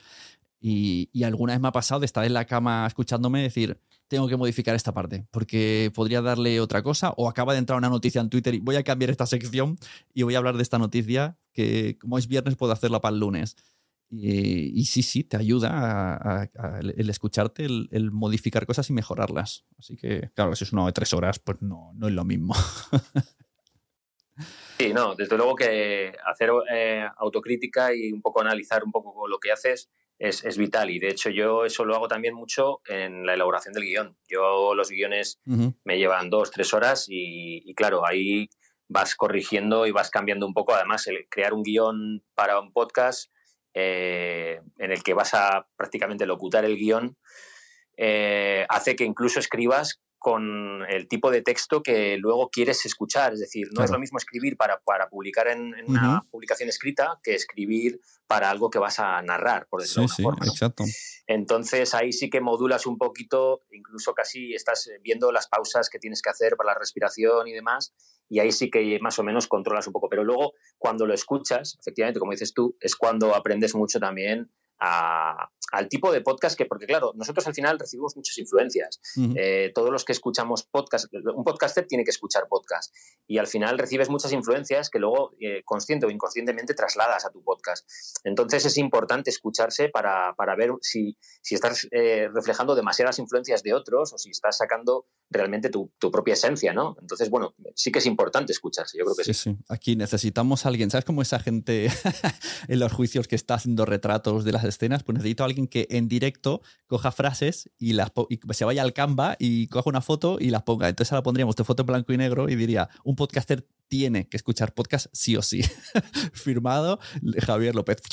Eso es, eso es, eso es. Es que es como un cineasta que no ve cine o es como, como yo qué sé, un escritor que no, lee. Es que no, no puede ser, no puede ser. Tienes que aprender eh, a, través de lo que hacen otros, porque es que eh, vale que tú puedas, el podcast tiene la ventaja de que sirve para todo, es decir, eh, tú puedes crear un podcast simplemente porque te apetece publicar algo en audio, eh, independientemente del, del, alcance que vaya a tener, no te preocupa y demás, vale, perfecto. Pero la mayoría de la gente que publicamos podcast es porque queremos que nos escuchen, queremos llegar a una audiencia y queremos que esa audiencia crezca. Y para hacer eso, lo que tienes que hacer es pues, hacer autocrítica, autoanálisis, recibir mucho feedback eh, ser muy, muy constructivo con ese feedback, es decir, intentar asimilar ese feedback, sobre todo si no es de haters, para, para eh, eh, asimilar esas ideas y, adaptarlas a tu podcast, y eso te hace crecer, ¿no? Básicamente. Entonces, un podcaster tiene que escuchar podcasts, es que no queda otra, porque es un poco la forma también de aprender, ¿no? Y de mejorar. Claro. Mira, yo tengo un podcast, ese que ha dicho antes eh, Javier, que se llama Los Mensajeros, que es, muy largo. O sea, al final eh, lo, hago con un amigo, estamos a gusto y puede durar dos horas cuando grabamos y encima vamos a hacer dos veces al mes ahora. Y lo que lo hago es como en falso directo. Yo no lo edito ya directamente, yo ya tengo una, la botonera preparada, voy lanzando las sintonías y tal y cual. Y, nada más que termina el podcast, mm, le paso filtros para nivelar y mejorar las voces, pero yo no lo escucho. Se lo paso a mi compañero y él se lo escucha durante fin de semana y luego él me dice, mira, aquí yo creo que habría que cortar porque a lo mejor se ha colado un tal, o, aquí nos hemos pisado. Entonces él me hace luego la edición, porque es que si no, sería imposible hacer ese podcast tan largo que es, ese sí que es por hobby puro, por diversión, yo ya, yo ya edito en el curro. y entonces esto es una manera, un consejo de, si no quieres escucharlo, que lo escuchen tus compañeros y te den un poco el feedback eh, para luego tú hacer la reedición. Muy bien, Javier, pues no sé si quieres recomendar algún podcast que, que estés enganchado últimamente. Pues mira, te voy a recomendar dos podcasts. Uno eh, que ha terminado, ha terminado hace tiempo la segunda temporada, pero que creo que es muy bueno, eh, que es Plano Corto de Almudena Ariza, que son mm. historias eh, cortas, o sea, es un podcast no es muy largo, pero son entrevistas, bueno, entrevistas, conversaciones, ¿no? muy interesantes, muy, muy interesantes. Muy bueno. Y otro que, que me parece que también es muy bueno, pero que muy, muy bueno, y es eh, hoy en el país, del, periódico del país, que publica todo de lunes a viernes una historia y que tiene una factura espectacular. Yo creo que está muy bien hecho, muy bien editado. Eh, se nota que hay un gran periódico detrás, pero no es eh, un podcast enlatado, ¿sabes? No me parece un producto. Creo que se han sabido adaptar muy bien al formato audio mm. y, están trasladando muy bien lo que es la actualidad y noticias variadas. Sí eh, con un tratamiento muy bueno. Este podcast lo empezó liderando em, Isabel Cadenas Cañón y entonces, claro, le dio, tiene como mucha esencia suya. Ahora ya se salió, eh, pero por eso, como ya hace el podcast de, Eso no se habla, que es un poco de contar historias de manera lenta, pues han intentado, y pongo muchas comillas, adaptar las historias lentas a un periódico diario. dentro de a lo mejor por eso se ha salido. Ha dicho, esto esto no es tan tranquilo como yo pensaba. y el de plano corto, eh, muy interesante. La segunda temporada me encanta porque, la primera también, pero la segunda sobre todo está entrevista, ella es periodista, bueno, más periodistas son, ¿cómo se llaman estos que van reporteros de guerra? Tiene un nombre, ¿no? Eh, pues, corresponsales. Corresponsal, es corresponsal y entrevista a otros amigos corresponsales que han estado en Ucrania. Entonces está dedicado a gente que ha estado allí y, y cosas que no han podido decir en las noticias y experiencias y sensaciones fantásticos. Te pones los pelos de punta de ver lo que han vivido y que, y que, no, y que lo podamos escuchar de primera mano. Así que muy hicimos, De hecho, hicimos al final de la temporada hicimos un Twitter Spaces con, con Almudena y con eh, otros compañeros que habían pasado por, por esa temporada del podcast. Y la verdad es que estuvo muy bien porque Almudena estaba en Nueva York en ese momento. Mm. Había otra compañera, Nuria Garrido, que estaba en ese momento en Ucrania, que yo creo que sigue ahora en Ucrania. Eh, otro estaba en Argentina, otro estaba en África y nos conectamos desde todas las partes del mundo para poner en, común eso. Y la verdad es que incluso, mira, este espacio como Twitter Spaces, esta, posibilidad que da de juntar a gente de todo el mundo, eh, también es una cosa muy buena para hacer eh, una especie de tertulia después de los podcasts y después de la publicación. Y es una herramienta muy potente. Total. Yo la verdad que haya gente como Almudena que Ariza, que, que, que hasta toda la vida en la tele es, bueno, es que es de, de las top. Además, eh, siendo mujer que cuesta más y ella hace muchísimos años que está en, primer nivel de televisión, que su, su, esto le habrá costado, y que luego sean tan cercanos, o sea, poder, y que vengan a tus eventos y que hablen contigo y que los invites a su podcast y vengan. Eso me parece fantástico, este tipo de personas que mira a todo el mundo al mismo nivel, me parece fantabuloso. Así que mira. Almudena es, una fuera de serie. Eh, hablas con ella y, enseguida lo que dices, ¿no? Se acerca a ti y, parece que estás tú a su nivel cuando yo cuando he hablado con ella me siento 15 peldaños por, o, 100 peldaños por debajo en la escalera y sin embargo te trata de tú a tú, es, increíble. Incluso cuando viene algo así, alguien así y te pregunta cosas de, oye, ¿cómo hago los podcasts? Y te quedas como, pero si me da vergüenza que me estés preguntando tú algo de comunicación. no sé si quisiera decirte algo, ¿no? no, lo que pasa es que yo cuando he hablado con ella, eh, tiene un espíritu muy inquieto, entonces se apunta a un bombardeo, ¿sabes? Y, y, eso, eso dice también mucho, ¿no? De su personalidad, pero a mí es una cosa que, me, que no me deja de, sorprender. Lo de desapunta en bombardeo es, es, literal, ¿eh? Lo de desapunta en bombardeo. Sí, Ella ha estado en bombardeos. Sí, sí. Pero es eso, ¿sabes? Que se apunta en bombardeo y, y que, y que eh, es una persona que, que, tiene muchísimas tablas y sin embargo lo que dices, eh, no tiene ningún reparo en pedirte consejo o en, preguntarte por algo que, que, desconoce, ¿sabes? Eso me parece súper admirable porque habla mucho de, de, su humildad, ¿no? Que, que, ojalá, yo creo que es algo a lo que tenemos que aspirar todos. Es decir, aunque llegues a, un punto top de una carrera, eh, a no pensar que tú eres el que está arriba y los demás abajo, ¿sabes?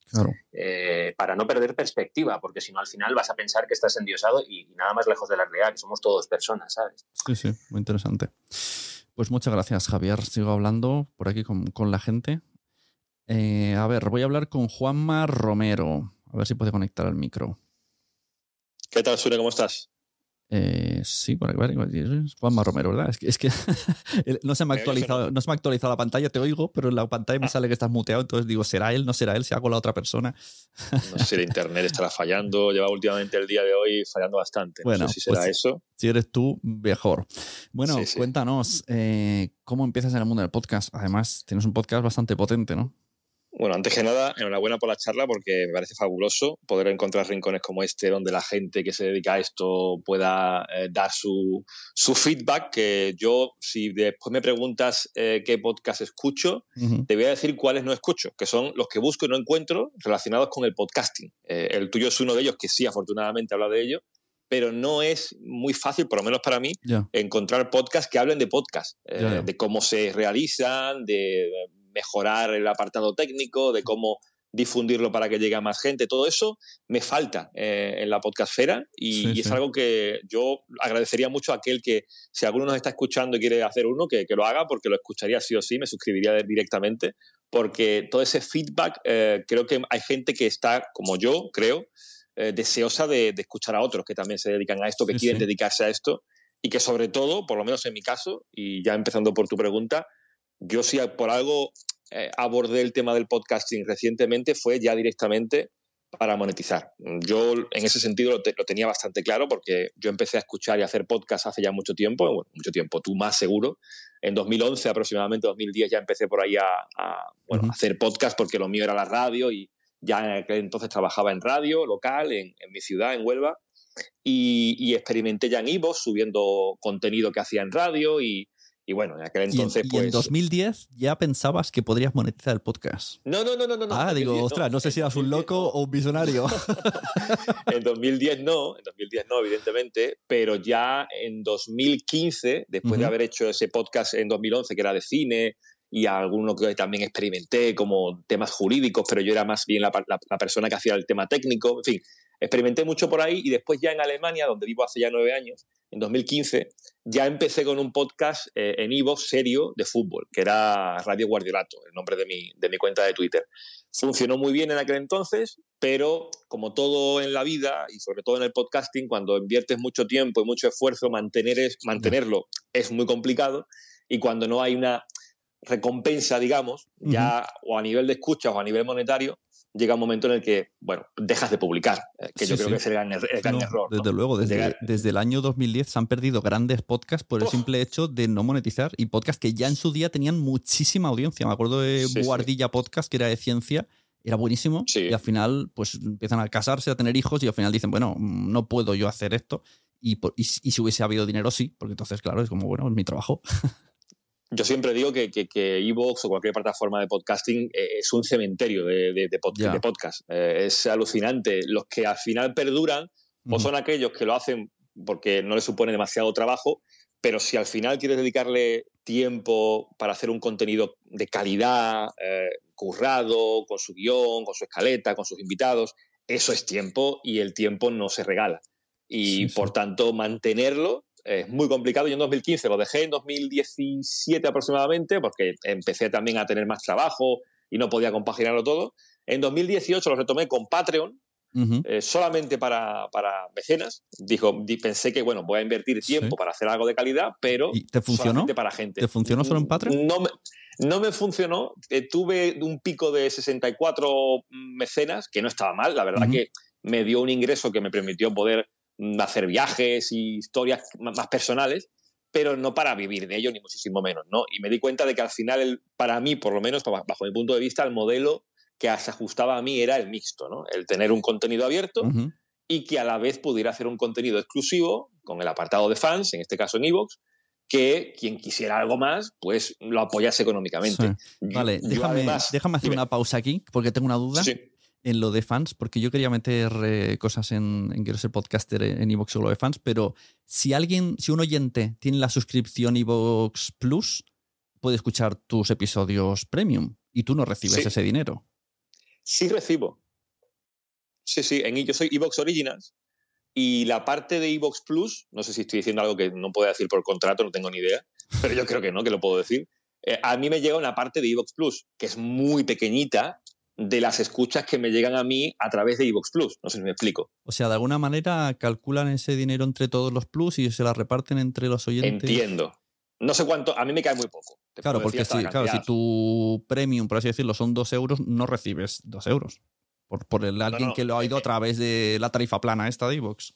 Claro, el Evox Plus ah, me da muy poquito, eh, no sé si será al mes, ponle 12 euros, pero bueno, menos da una piedra. Ya con eso, digamos que puedo pagar el, plan starter que tengo que pagarlo sí o sí, para poder monetizar. Eh, que aunque sea Evox original, yo el plan starter tengo que pagarlo para poder tener el botón azul y a partir de ahí, bueno, la gente que quiera algo más, si le gusta el semanal que es en abierto, pues puede decir, mira, me gusta este exclusivo que haces cada semana y te voy a apoyar. Y hay gente que apoya sin querer escuchar el exclusivo, simplemente porque quiere apoyar el proyecto, que también hay, ¿no? Vale, vale. Retomamos. 2017 te metes en Evox y te encierras en Evox, esto es importante, te decides centralizar todo en Evox porque hacer el original te centralizas ahí y ahí bueno, yo, empiezas tu estrategia. He de puntualizar, he de puntualizar Sune, que, que, yo dejo el Patreon en 2018, si no me equivoco, y es en 2020, mm. después también de perder un trabajo por el tema de la pandemia, que digo, voy a retomar el tema del podcast y como te acabo de decir, ¿no? Con ese plan en la cabeza y con el objetivo que yo tenía en mente de sí o sí convertirme en Evox Originals. Yo lo tenía claro desde el segundo uno.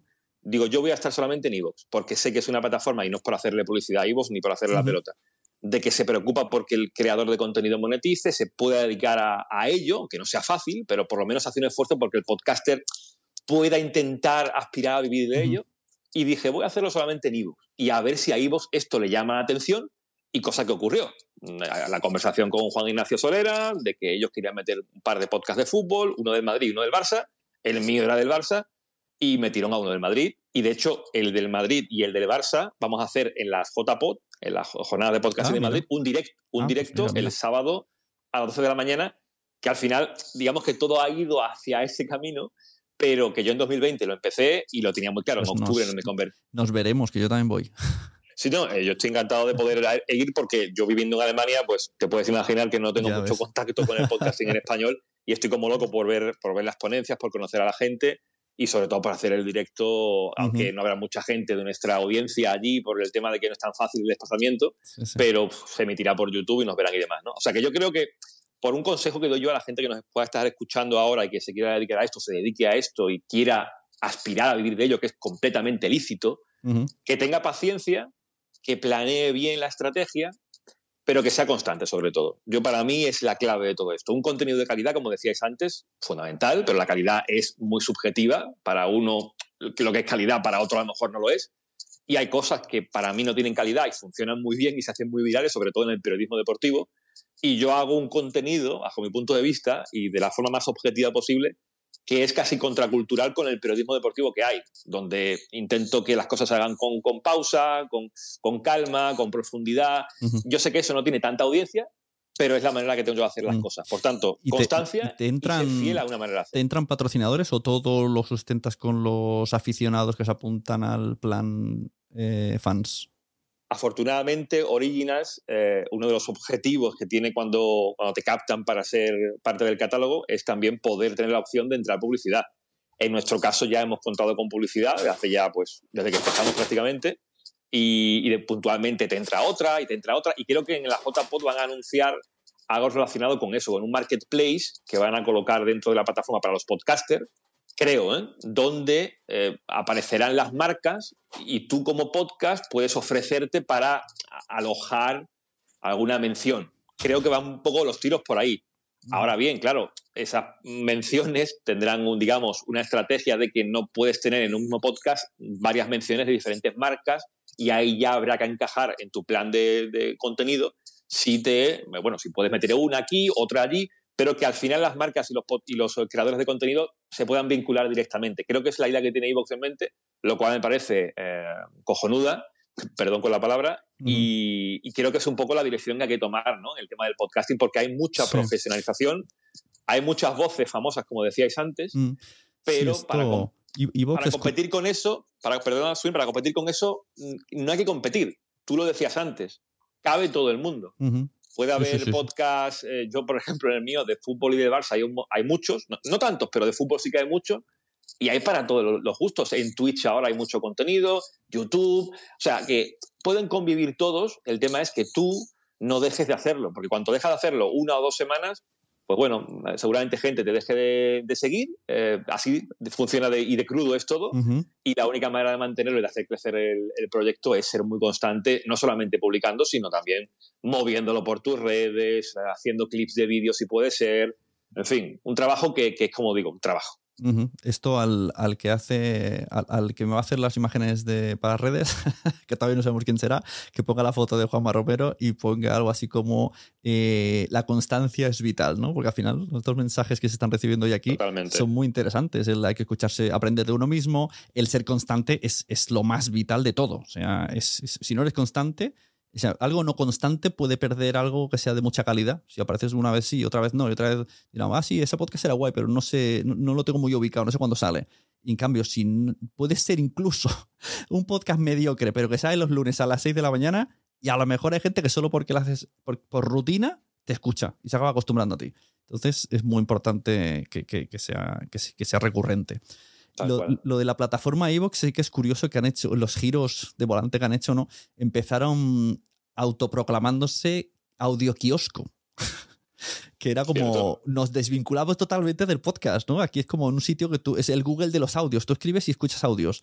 No, no tenían la palabra podcast en sí. En cambio ahora están súper volcados en los creadores de contenido, en los podcasters y me parece guay, porque al final, bueno, pues esa es su característica actualmente, que es, potenciando sus podcasts. Tenemos la plataforma de los famosos tenemos la plataforma que mm, tira más de los independientes. Pues está bien.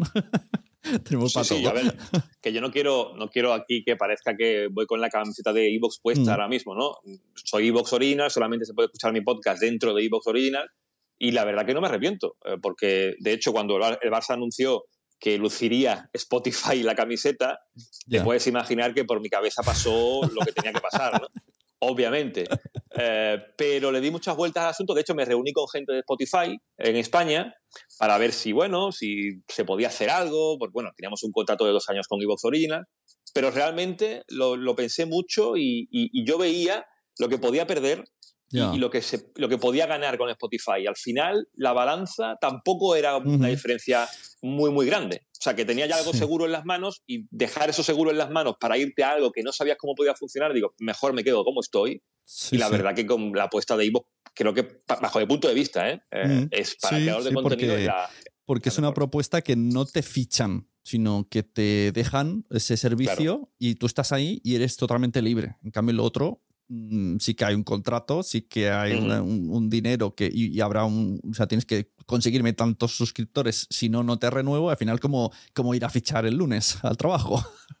Sí, eh, tenemos objetivos, digamos, de, escuchas, eh, digamos, cada trimestre eh, y te recompensa IVOS en base a esos suscriptores que, han escuchado tu podcast. En fin, que hay premios, digamos, por los fans por un lado, el IVOS Plus por otro, la publicidad por otro, lo que te pueda premiar IVOS, al final, bueno, te da no te da para vivir únicamente. Bueno, hay gente que sí, afortunadamente ya hay gente, como el caso de la órbita de Endor, que para mí es uno de los grandes. Eh, claro, yo creo que ese, es el, ejemplo, ese es el.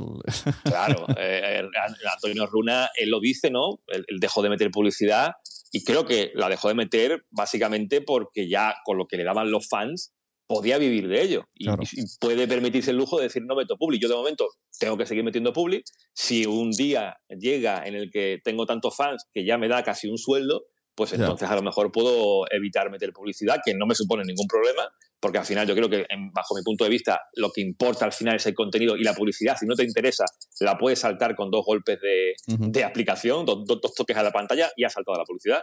O sea que quien se queja es porque tiene ganas de quejarse, porque al final cuando tengo un contenido de dos horas, eh, como es el nuestro cada semana, por un minuto de publicidad, yo creo que, vamos, no, sé dónde está el drama y que completamente lícito, insisto, que uno quiera querer vivir del podcasting porque te estoy dando un contenido semanal, en algunos casos diario, de mucho curro en muchos casos y eso pues eh, tiene que ser tiene que ser pagado y punto. No, no, no, veo no veo un debate aquí. O sea, para mí, que sí, que respeto gente que quiere hacer el podcast por amor al arte y porque le apetece hacerlo y, y, bueno, y se aburre en casa o, tiene tiempo para hablar de lo que le gusta, ¿vale? Pero respeta que haya gente que quiera ganarse la vida con esto. Y en mi caso, ya te digo, es mixto, porque con el Patreon puedo entender que alguno se quejase porque solamente era de pago. Pero ahora que es abierto uno y de pago otro, pues mira, puedes elegir. Si no quieres pagar, pues te escuchas el semanal, pero si quieres algo más, pues pagas 1,49 al mes, que ya ves tú lo que es eso, aunque para, para mucha gente a lo mejor es una cantidad muy grande, pero es un café al mes, lo pagas y tienes ahí, en vez de cuatro podcasts, tienes ocho. Pues ya está. Sí, sí. Yo me la juego más. ¿eh? En mi comunidad son 13 euros al mes, pero están los vídeos y, la versión solo el podcast y lo tengo en Mumbler a 5,99. Yo e, por un euro no, no tengo malas de cabeza. ya, ya, ya. si me critican, que me critiquen por más de 5. No, hay que ser honesto con la gente, esa es otra también. ¿eh? Hay que ser honesto con la audiencia siempre, no engañar, eh, que, te vean como eres, no fingir, porque al final la gente de tanto escucharte te va a descubrir, te va a ver las vueltas y hay que ser honesto con la audiencia siempre. En el caso de la publicidad tenemos también un, podcast más metapodcast de dentro de los exclusivos, donde sí contamos un poquito más nuestras interioridades y ahí somos con, los que son fans, los que nos apoyan económicamente, somos clarísimos en todo lo que hacemos. Con la audiencia normal, digamos, también por cómo hacemos el contenido, pero eso la audiencia al final lo, ve y te cala, ¿no? Pero no he comentado que al final lo mío es un podcast de fútbol, que es, bueno, es un tema menos importante, eh, pero que también está ahí y muy de nicho, como es solamente un equipo. Y bueno, pues tiene también su. Cuando es un podcast muy, muy, muy de nicho, pues tiene su riesgo, ¿no? Si haces algo que todo el mundo hace y, puedes, digamos, en, plan SEO, mm, moverlo mejor con palabras claves y demás, y te puede funcionar bien, pues mm, perfecto. En mi caso, bueno, tengo que jugar con, con, que es un podcast de fútbol, pero bueno, creo que al final la audiencia en español potencial de un equipo como el Barcelona en toda Latinoamérica, que es un poco la, lo que yo sí le voy a decir cuando vean personas a Juan Ignacio Solera, que, que, por favor que en Latinoamérica hagan algo, porque en Latinoamérica la verdad que Evox eh, llega muy poco y cuando uno ve las encuestas que salen por ahí de, gente metida en el mundo del podcast y, ves lo, qué plataformas escuchan en mm. Latinoamérica, te, quedas, te quedas muerto, ¿no? Porque al final está solamente en Evox, que es la que menos se escucha allí, cuando allí es un mercado potencial para muchos podcasts en español de España enorme, ¿no? Y, es, un, es la parte que perdemos, por lo menos en mi caso, pero bueno, eh, hay que lidiar con eso e intentar, pues, bajo tu, tus posibilidades, pues hacer post de pagados o no sé, o también tweets, intentar llegar a ese mercado, segmentar. Es difícil, es difícil, pero bueno, a ver si vos se ponen las pilas por ese lado y, puede llegar mejor en, ese, en ese mercado. Recuérdanos el nombre del podcast, que creo que en todo esto no lo has dicho. Pues no lo he dicho, es cierto, no lo he dicho. Es Team Barça, Team Barça Podcast. Eh, la gente lo puede ver en mi biografía, lo tengo puesto ahí. Porque Barça con, con C, C, trancada. Claro, en, el, en Twitter no, porque no se puede, en el correo tampoco, pero, pero en iVoox, claro, pues Team Barça con la C trancada en catalán y, ahí estamos, solamente en iVoox. Y bueno, con un podcast muy currado, 171 podcasts ya publicados en dos años eh, a razón eso de una media de dos a la semana, no siempre, pero este último año sí que hemos dado mucha caña con eso. Y que lo que he dicho antes, con el plan de uno abierto y uno, y uno de pago. Y el día 15 para todo aquel que quiera que vaya a la JPOP, como he dicho antes, a las 12 de la mañana tenemos un directo con la gente del Quinto Grande, que es el podcast del Madrid Originals de Evox. Y nada, estaremos allí. Por cierto, creo que a lo mejor se pasa Dani Mateo, del que habéis hablado antes, porque Dani Mateo es muy culé y, últimamente ha participado mucho en nuestro podcast. Le ha gustado, le ha gustado el rollo, sentirse ahí con, con, libertad para hablar de fútbol. Y a lo mejor se pasa por allí, por la JPod, y bueno, echamos un, buen rato sobre todo y, y a ver qué tal. Muy guay, muy guay. Pues mira, te voy a decir yo, voy a hablar de, la competencia. Eh, podcast de podcasting, que antes has dicho. Yo, tengo aquí en, en Pocketcast un montón que escucho. Tengo Podcastinitis. A ver. Eh, promo podcast. Espérate, que lo voy, lo voy, a anotar. Venga. Bueno, esto, esto queda grabado, ¿no? Queda grabado. Saldrá en Quiero ah, ser podcaster. Pero venga, repito. El primero es Podcastinitis. Vale. El segundo, promo podcast. Aunque ha variado un poco los timones, ahora solo hace entrevistas, pero bueno, también sirve. Eh, Notipod para noticias. Eh, tengo este de Quiero ser podcaster. Eh, otro que se llama Esto es Podcast 2.0 de Robert Sasuke. Eh, muy nicho, que además estaban aquí antes, pero creo que ya se han ido. Es, hay otro que se llama El nombre del podcast, que este no es que hable de podcasting, sino que habla de podcast, de, recomienda episodios de podcast. Aunque en Evox ahora hay otro que se llama Podcasters, que habla de podcasting. Sí, sí, ahora han, empezado hace poco dando tips sobre todo de... Sí, sí. Hay otro que se llama La voz de mi marca, que es de podcast. Se juntaron Guillem Reculoms y no me acuerdo cómo se llama el otro muchacho. Ahora me van a matar. Celestino. Mumbler también. Mumbler también habla de podcasting, sí. Mm. Hay uno, eh, creo que es argentino, se llama Poscar. Poscar. Poscar, como mal dicho, P-O-S-C-A-R. Poscar, que habla de podcasting. Me gusta, me gusta. Está el, de Vía Podcast. Eh, luego tengo el evento de Podwoman, el evento de Podtos, que también hablamos de podcast. Y el de Objetivo Podcast de Iván Pachi. O sea que a ver los hilos, ¿eh? gente que hablamos de micros y de recomendaciones y de cómo. Pero me gusta que, aparte de quiero ser podcaster, conozcas pocos. no, no, no, sí, sí, aparte del tuyo, porque conocía poco, Mumbler y a ti os escucho mucho, pero no, no, suelo entrar mucho en Spotify para escuchar podcast, sobre todo música, lo oigo ahí, tengo el premium, la verdad que no escucho podcast por ahí, debería hacerlo más, pero pues, si recomiendo alguno, es que yo oigo mucho por y algunos, la mayoría son de Originals, eh, caso de, la, de, Tiempo de Culto, que me parecen unos fenómenos con los aristócratas también, que son podcast de humor, y después, bueno, los clásicos, Nadie sabe nada, eh, Las noches de Ortega. Yo creo que como podcast de humor, que la gente se escuche Las noches de Ortega, porque va a alucinar de lo que es un podcast, sobre todo bien hecho, bien cuidado, y que al final todas las voces son la misma persona. Que cuando uno, cuando uno lo escucha, no se lo cree, pero es que todas las voces las hace él. Sí, sí. Y es, es un escándalo, de verdad. Y es, su humor, yo oigo mucho humor y después, bueno, todo lo que es el, apartado de más friki, pues bueno, la órbita de Endor es, es clave. Y también Destino a Rakis, en fin, que hay mucho contenido. Podcasts no faltan. Eh, lo que falta son financistas, ¿no? Que dirían en, en Nueve Reinas. Final, ¿Cómo es esto? ¿Financistas? ¿Qué es esto? No, eso, es una escena de Nueve Reinas, una película argentina con, con Ricardo Darín, que decía, es que no, sé si puedo reproducir el, diálogo entero, pero se encuentran en el baño eh, los dos protagonistas y uno, Ricardo Darín, le dice al otro, soltando papeles de baño encima de, del lavabo, le suelta uno y le dice, ¿te dejarías coger, coger es lo que la gente se imagina en latinoamericano, mm. ¿te dejarías coger por mil pesos? El otro le dice que no con la cabeza. Le suelta un taco más grande, ¿te dejarías coger por cinco mil pesos? El otro le dice que no con la cabeza. Y ahora coge un puñado muy grande lo suelta encima del lavabo y dice, te dejaré coger por un millón de pesos. Y ya el otro duda con la cara y le mira y le dice, no faltan putos, lo que faltan son financistas. Muy bien. Tal cual. Ahí lo dejamos. Bueno, ha sido, un placer eh, compartir ese rato contigo y, nada, animo a la gente a eso, a, si os gusta el, mundo del podcasting, no lo dejéis. Yo creo que esto va más, no va menos. y tanto. aunque ahora parece que el vídeo está entrando mucho y mm. mucha gente hace podcast en vídeo, que para ya eso es televisión más que, más que podcast, pero el podcast yo está más fuerte que nunca. Mirad Estados Unidos, aunque sea un mercado completamente distinto, pero mm. mirad allí y seguir haciéndolo. Creer en un proyecto y, no dejarlo. Yo creo que el vídeo está enfocado Atraer, atraer, famosos. Esa es mi teoría. Atraer famosos y meter marcas visibles. Eh, porque si no, que, que, la gente que más le da verme o no verme. Está yo, hecho... hago, yo, hago clips de vídeo cuando grabo charlas, lo hago por StreamYard. Mm.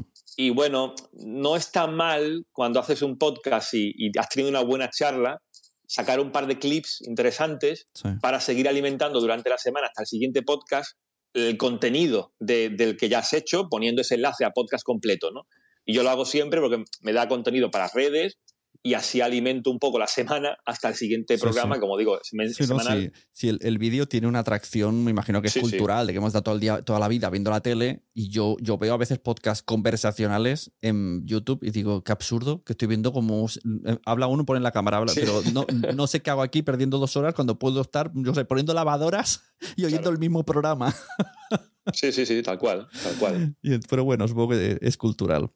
Así que, pues eso, seguiremos. Eh, muchas gracias, Juanma. Y que, un abrazo fuerte y a seguir igual de bien. Y nos, vemos por los Madrids. Seguro. Chao. Hasta luego. Eh, quiero ver si puede conectarse el micro Marta San Mamet, que hace mucho que no hablo con ella, por cierto. Pero bueno, se une. Muy buenas. Parece mentira que tengas que montarte un space para hablar. Para que, tú y yo hablemos. Pero qué perro eres, ¿eh? oye, que esto sale en mi podcast, que llamándome perro. que sí, que sí, oye. Que, que, mm, qué maravilla poder, que, te mando un abrazo enorme porque te echo de menos en mi vida. Ya. a las 7 de la mañana cuando estabas ahí con él, con, con, Madre Esfera. Claro, sí. Ahora cuando a veces ya no consigo levantarme tan pronto y cuando lo consigo digo, ¿cómo hacía yo esto cada día? ya complicado, es complicado. Mira, pues primero, Cuéntame. que llevas que desde luego tú eres un OG, como dicen ahora en, todo este mundo donde me he metido, un, original, porque es que yo ya hasta la vida en, podcasting. Sí. O sea, que felicidades. O sea, pues sí, sí. antes a ti que a nadie, porque yo he aterrizado y no me has visto qué peligro tengo. Cuéntanos ahora, ¿qué, ¿qué podcast haces ahora? Mira, os cuento. A ver, primero, esto es una estrategia absolutamente de marketing lo que yo me monté, porque eh, veía cómo estaba el patio, eh, me he enamorado perdidamente del metaverso, de los NFTs y todo esto que para los artistas, pues hombre, yo diría que el NFT es importante porque es muy interesante, aunque se haya metido una leche. Eh, la blockchain, o sea, no la blockchain, ciertas criptos. Ostras, me está petando la cabeza, ¿eh? O sea, de la última vez que te vi, estabas haciendo como murales eh, de manualidades con flores. Sí. Y ahora me estás hablando de metaverso. O sea, hace mucho que no hablamos. Hace mucho que no hablamos. No, a ver, sigo pendiente del residualismo porque nos va la porra el planeta.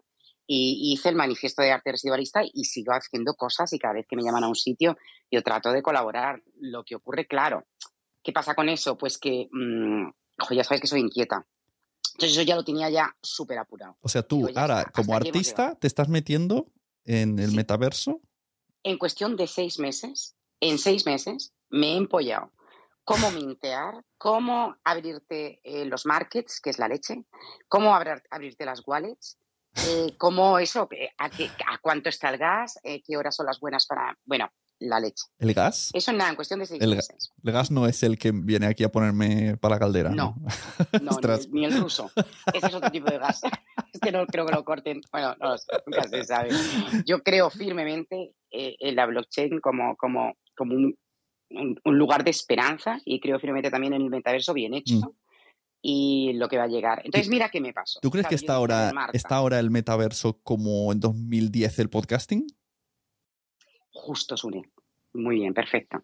Tú sabes que yo soy una junkie del podcast. Tú y yo ya, ¿cuándo, nos conocimos? ¿Lo menos hace 10 años? En, un, no, no, estaba lo de Madre Esfera 4 mm, o 5. en algún evento que te vi por ahí, sí. Muy bien, bueno, en, ese tiempo yo decía, joder, cómo se está poniendo el, el mundo podcast, cómo va para arriba, esto es la leche, es un momento para hacer algo aquí. Bueno, pues ya ha petado. Y está claro que ha petado este año y un poquito el anterior. Y ya eh, lo que ha llegado, o sea, ya no hay ni burbuja Pero cuéntamelo por orden, ¿eh? Cuéntamelo por orden. O sea, ah, que, antes, en esa época, tú empezaste a participar en un podcast. No, hombre, yo sigo en la escóbula de la brújula. Bueno, pero, pero empezaste ahí, empezaste en la escóbula. No, no, sí, sí, bueno, es verdad. Me dio el ataque después de ser muy oyente y todos los que habéis nombrado, todos los escucho. O sea, me ha dado miedo. He dicho, Dios, qué yonca. O sea, me los meto en vena. Es que no me, es que todos, por supuesto, eh, me quito el sombrero con Almudenariza. Uno que no hemos nombrado, Sune, que tú fuiste el primero que lo, que lo, que lo, que lo produjo, el de Mar de Frades, el de Nuria. Bueno, el gabinete, gabinete de curiosidades. Gabinete de curiosidades, efectivamente. Mar de Frades es el, el, el, spin-off. Sí. Eso, el spin-off. Por favor, para quitarse el sombrero, gabinete de curiosidades, pinchároslo. Os va a encantar. Además, es evergreen, es un contenido que jamás pasa de moda. Antes hablaba con una amiga que, que le he dicho, tú tendrías que hacer algo en Podium Podcast. Y me dicen, ay, no sé, es que yo no me veo ahí. Pues esta conversación de yo no me veo ahí, la tuve con Nuria Pérez hace cuatro años. Hace cuatro años ella, yo le dije, ¿por qué no Podium, no sé qué? O, porque ella, ella es un fan de la escóbula, dice que algún día quiere ir de invitada. Y Oye, pues porque, su, porque su padre. porque además es una invitada. Sí, porque su padre lo escucha, es fan de ese podcast. Y, yo le dije y me decía, no, no, pero esto no, esto es otro nivel. Y ahora, mira, está como abanderada de podium. tía, es que es maravillosa. Y cuando el trabajo se hace bien, con tanto cariño, sobre todo con tanta verdad. Es que esa chica iba con mucha verdad, porque mm. unas cosas que a mí me molestan, por eso yo soy mm, como cojo un libro que no me ha enganchado en los, el primer párrafo y lo cierro. Y con los podcasts me pasa lo mismo si no me engancha bien en ese primer, en, ¿verdad? es muy difícil. Entonces hay gente que no es, que no es veraz. O sea, tú la escuchas y te das cuenta de que está o bien leyendo un texto que sí, es un guion estupendo y se lo ha curado durante un montón de tiempo, pero yo qué sé, yo entiendo el podcast de otra forma. Bueno, por partes. Entonces, mira qué me pasó. Lo digo porque a la gente le puede venir bien, siempre y cuando no tengan un interés muy crematístico detrás, porque todavía el, el, monetizar el, el podcast está mm, va a llegar, va a llegar porque las marcas Esto algo me dice que nos va a petar la cabeza. Cuando te escuchemos nos va a petar la cabeza. Prepárense todos. ¿Por qué? Pues no, lo sé, porque intuyo, intuyo que vas a explicar cosas que, voy a alucinar, que la mitad no voy a entender porque no he llegado a, aprender eso. Que sí, que sí, si lo he hecho yo, hijo mío, si es lo que yo digo, por favor, mírame a mí. Si yo he conseguido tener mis NFTs en el metaverso este de las narices, por favor, que no conseguirá el resto de la gente que tiene la mente más ágil. Entonces yo dije, vamos a ver, Marta, no conoces a nadie dentro del mundo del metaverso este. ¿Qué puedes hacer? Yo digo, ya está, me, ocurre un podcast, invito a la gente. Entonces eso es lo que he hecho. Entonces yo me ah, voy a los cracks. Un podcast donde invitas a gente, a ver, espera, ¿cómo se llama? Exacto. El que, ah, se llama Metadamas del Metaverso, perdón. Porque yo voy a buscando Metadamas, sí. Bueno, entonces lo que yo hago es ficho a gente que veo en LinkedIn y los, y los pesco. Bueno, y, en LinkedIn están, están como locos que los invites en LinkedIn. Claro, claro, claro. Entonces me meto y le digo, oye, cómo me gusta, no sé qué, no sé cuántos y tal. Entonces le invito. Entonces, ¿qué hacemos? Durante esa, que yo no tengo control, porque lo hago con Zoom, y no sé cuánto tiempo dura. Entonces, hablamos muchas veces de todo menos del metaverso, es la realidad. Porque a mí me da lo mismo, yo lo que me interesa es la gente que hay detrás de cada Ojo, Esto, tip importante, ¿no? Esto quiero frenar ahí porque muy importante, gente que diga, mm, o sea, también es una manera de, entre comillas, monetizar, o sea, eh, conseguir contactos que te ayuden a tener a, algo, en este caso, a entender el metaverso. Claro, entonces yo ahora mismo ya tengo 18 capítulos. Bueno, pues son 18 personas de quitarse el sombrero, maravillosas y fantásticas, que ya están dentro de mi, de mi tribu. Entonces yo en cualquier momento siempre puedo decir, eh, por ejemplo, he traído a mucho artista, pues yo no entendía que un artista pudiera estar ganando claro, con esto. exacto. ¿Cómo narices lo hacen si esto? Yo empecé diciendo, pero si esto es un JPG.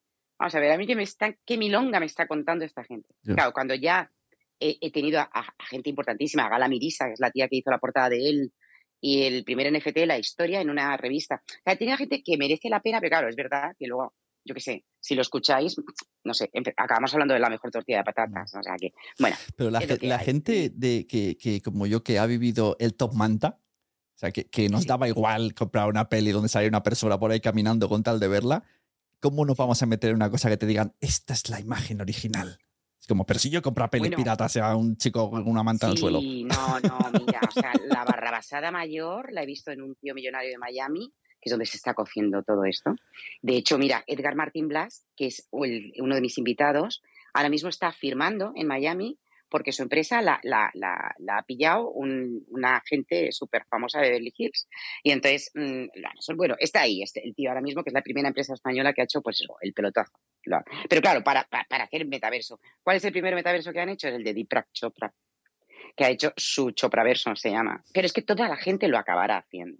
Bueno, no me puedo meter ahora en contaros todo esto. Ya ves, ya ves. Entonces la gente no puede subir y hablar y un space está para que la gente te levante la manina y, te cuente. O sea que, no, simplemente que me ha hecho tanta ilusión, porque te vi ayer en el, en el, que organiza Blanquiño y me encantó verte. Digo, ay, pero Sune, por favor, que te quedo un poco perdida la pista. Estaba conduciendo y lo, puse en el coche y estaba interesante.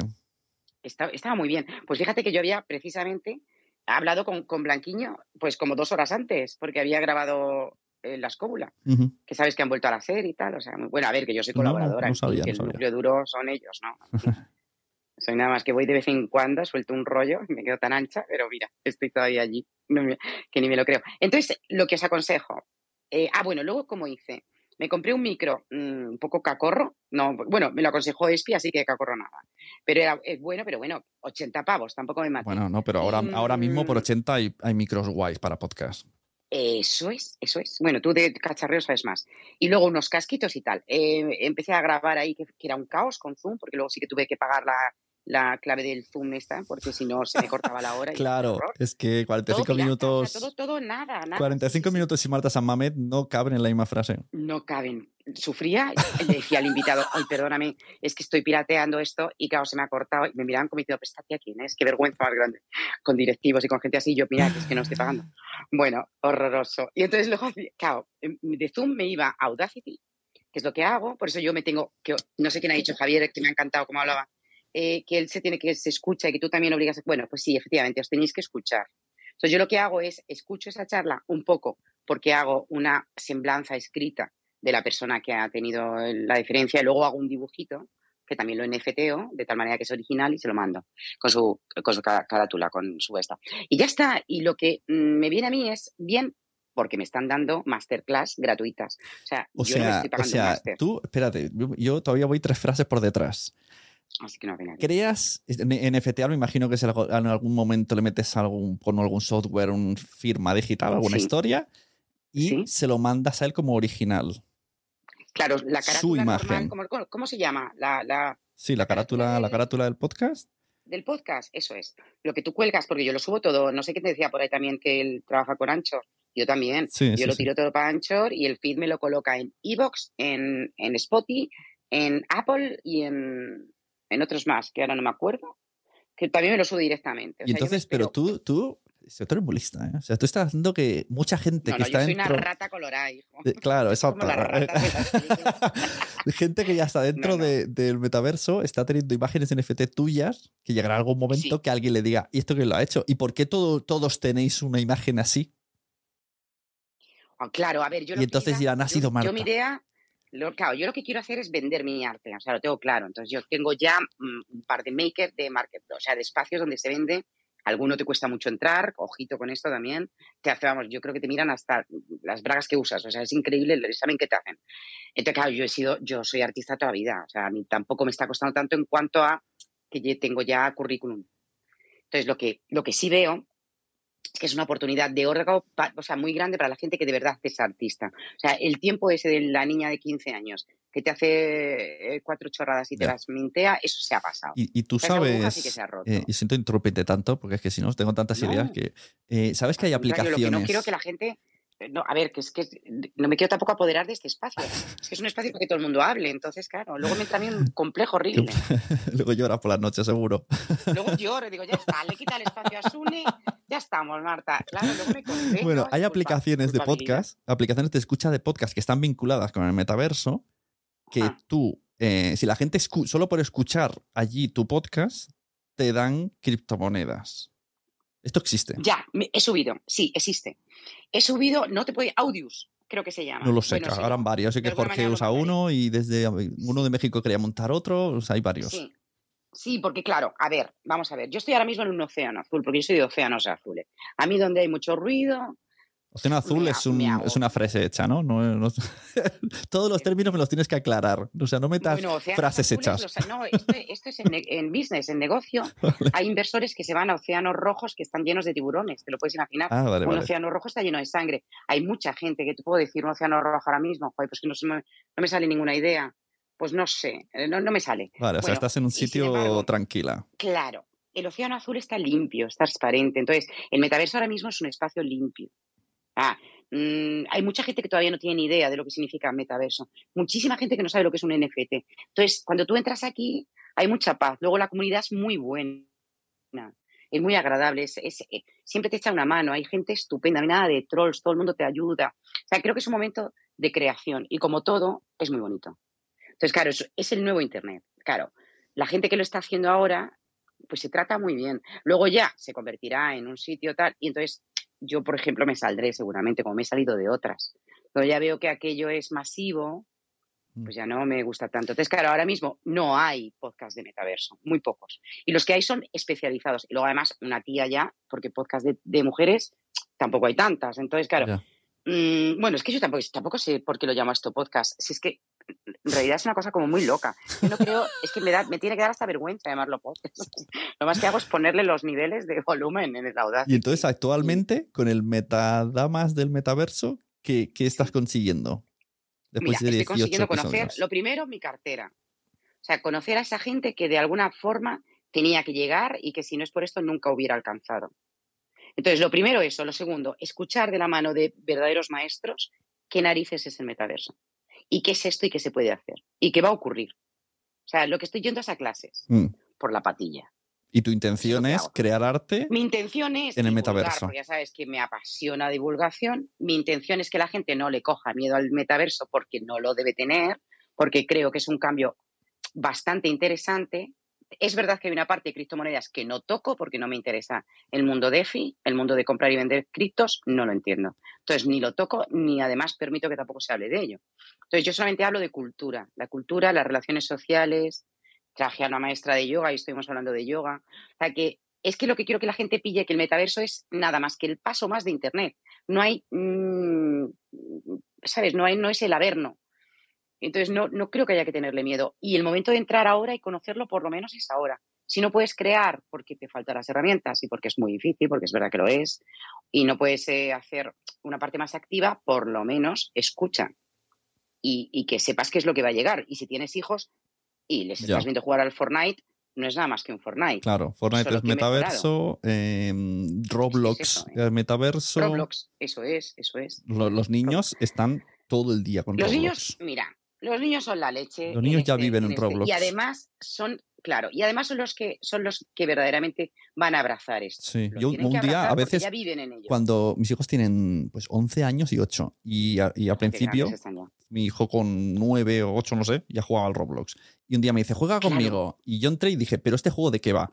Y me decía, no, es, dentro hay muchos juegos. Y yo, pero a ver, pero, a ver pero, pero, ¿qué es este juego? No lo entiendo. Es como, no, tú eres este. Y ahora dentro elegimos el juego. Y yo, no, o sea, entonces, claro, cuando luego vino el mundo, esto me lo explicó antes de que llegara el metaverso. Entonces yo lo primero que relacioné esto, esto es como es Roblox. Yo, mi avatar de Roblox y dentro hago cosas. Es eso. claro, nada más.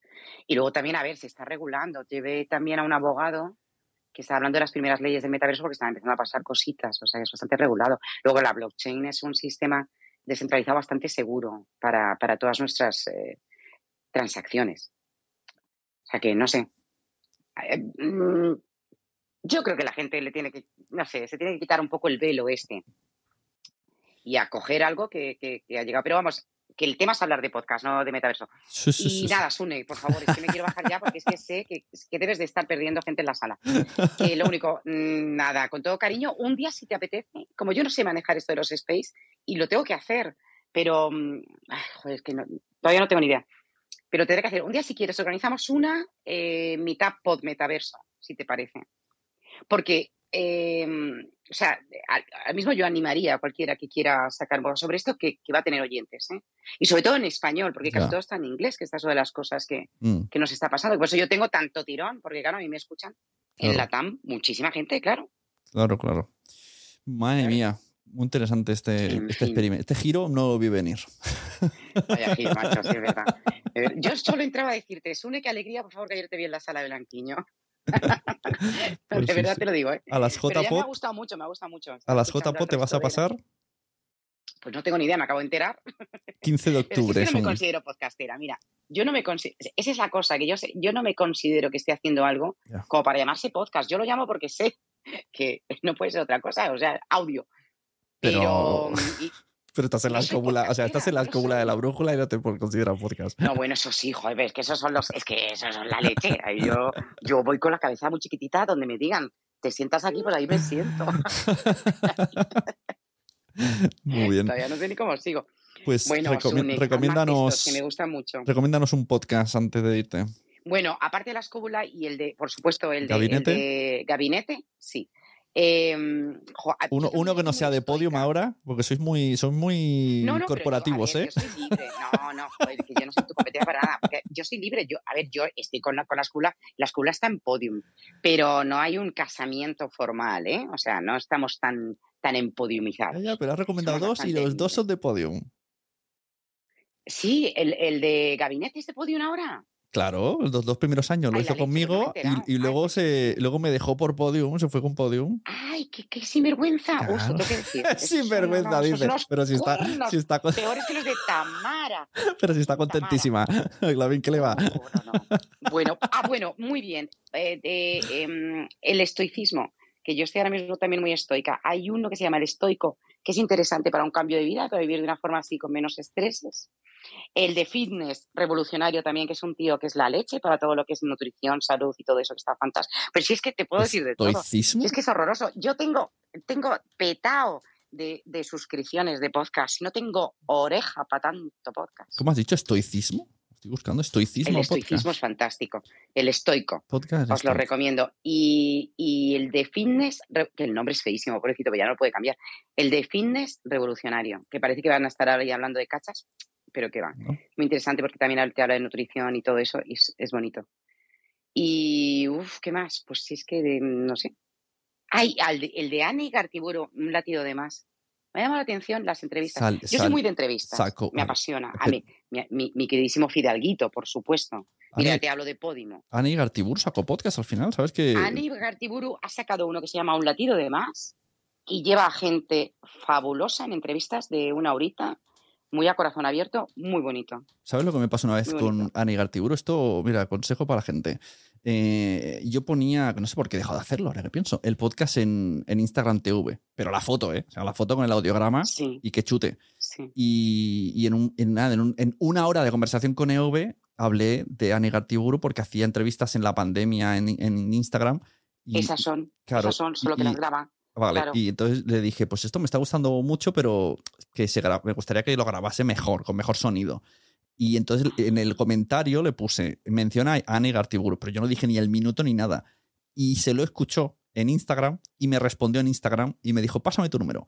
Y dos horas después estábamos teniendo una videollamada, Anne Gartiburu y yo, para, para que yo le hiciera como una asesoría del de tema podcast para informarse fue muy loco por ponerlo en Instagram Y, yo dije, pero se lo ha escuchado en muy Instagram. Muy bien, porque es muy, eh, a ver, es una, es, una, es una chica que hace muy bien su trabajo. Cuando alguien se toma en serio, lo que decíamos al principio, cuando alguien se toma en serio su trabajo y con un respeto, desde luego, a quien te esté escuchando, eso tienes que tenerlo siempre, se nota, se nota. O sea, yo me he empollado en, en, tres meses lo que no está escrito y mira que contigo he aprendido un montón, con Fran, por supuesto, y tú quizá también, y con toda la gente que estáis metidos de verdad en el mundo podcaster, pero aún así siempre te da un poco de vértigo, ¿no? Estar, eh, yo, por ejemplo, digo muchos tacos y uff, y a veces digo, jo, tendría que cortarlo. Pues no lo corto.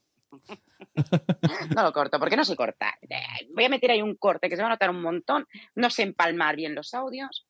Entonces, mira, nada, pues cuando esto vaya bien ya te, ya te vienes conmigo, ya te contrato. cuando ganes con, los, NFTs. Yo te, exacto. Mi tema son los NFTs y que estoy haciendo unas cosas preciosas con unas plantas y unas cosas que estoy loca con la naturaleza para cuando la gente eh, eche de menos el mundo real, el mundo físico, porque el planeta se va a la mierda. Entonces, que se van a poner delante de su pantalla a ver cómo eran eh, las amapolas o cómo era una rama de violeta, ¿sabes? Porque se nos va a olvidar. El otro día, ¿dónde, fue? Escuché algo de ciencia ficción o vi, no sé, y creo que es en, en, esto de santuario, eh, creo que era, que una chica dibuja amapolas y, la prota le dice, ¿y cómo es que dibujas amapolas? Si aquí hace mucho tiempo que nadie ve amapolas. Y ahora me has recordado. Claro, Qué horror. Bueno, me he puesto ahora un poquito así. sí, sí, has tocado aquí, nos, ha dado, un revuelto de la vida. Nada, oye, que, lo dicho, eh, deja subir a la gente, por favor, te lo pido. Ha sido un placer estar. Sala, disculpadme, no vale en abucheos. no vale abucheos. Un abrazo, es muy bonito. Muchas gracias, Marta. Un abrazo grande, chao. Bueno, no sé si alguien más quiere participar. Eh, si no damos por cerrado, dejamos que alguien, si alguien quiere levantar la mano, puede participar para terminar. Y si no, pues nada. Tenía yo varias preguntas así para quien fuese subiendo. Al final no las he hecho, pero lo dejo ahí por si alguien me quiere seguir respondiendo en Twitter. Las preguntas eran, ¿por qué empezaste en el mundo del podcasting? ¿Cuál es tu objetivo de podcast actualmente? Que algunos os lo he preguntado. ¿Recomienda algún podcast? Esto lo hemos hecho. ¿Quieres agradecerle a algún podcaster su esfuerzo y trabajo? Este no lo he dicho, pero algunos sí que habéis agradecido. Eh, ¿Con quién te gustaría hacer un crossover? ¿Y a quién te gustaría tener de invitado o invitada en tu podcast? ¿Lo reflexionáis? y me lo respondéis por Twitter. y si no, lo vemos otro día, que me ha gustado esto, el Spaces este. Normalmente yo hasta ahora, he podido hacerlo, esto, eh, confesiones, momento confesiones, porque yo a las 6 de la tarde, todos los viernes, en mi membresía de quiero ser podcaster.com, tengo un invitado en el que al primeros 20 minutos eh, se graba para, luego, para el podcast, que es como hablar de su proyecto, y luego nos quedamos de cháchara con algún tema que sea su, expertise. Por ejemplo, en este caso, pues hubiese sido Marta, nos hubiese hablado de NFTs. Cuando vino mm, Mitre me habló de la comunidad. Cuando vino Salud me habló de las redes sociales. Y esto se queda para los, los alumnos de Quiero ser podcaster que están suscritos. Y también ahora se puede escuchar ese episodio en Mumbler, solamente el episodio sin estar suscrito en la comunidad. Bueno, es un poco lío. Eh, y justo hoy me ha fallado la invitada, que era soy podcastera porque tenía una cosa, y he quedado con ella el mes que viene. Y por eso dije, pues eh, lo que he hecho ahora es lo que suelo hacer en Zoom para mis alumnos que también tienen acceso libre. Si algún día falla alguien, pues volveré a una sala. Si no, pues podéis suscribiros a Quiero ser podcaster y tendremos estas charlas más con la gente. Así que muchas gracias a todos los que estáis. Feliz día del podcasting. Nos vemos por los podcasts y recomendad podcast porque a todo el mundo le gustan los podcasts, pero todavía no lo saben. Lo dicho, muchas gracias a todos los participantes. Hasta luego. ¿Te ha gustado este episodio? Pues vuelve al siguiente a por más. Y si te has quedado con muchas ganas, entra en nuestro premium. Quiero ser podcaster.com barra premium. Ahí tienes un montón de episodios más, además sin cortes y muchísimas cosas más extras.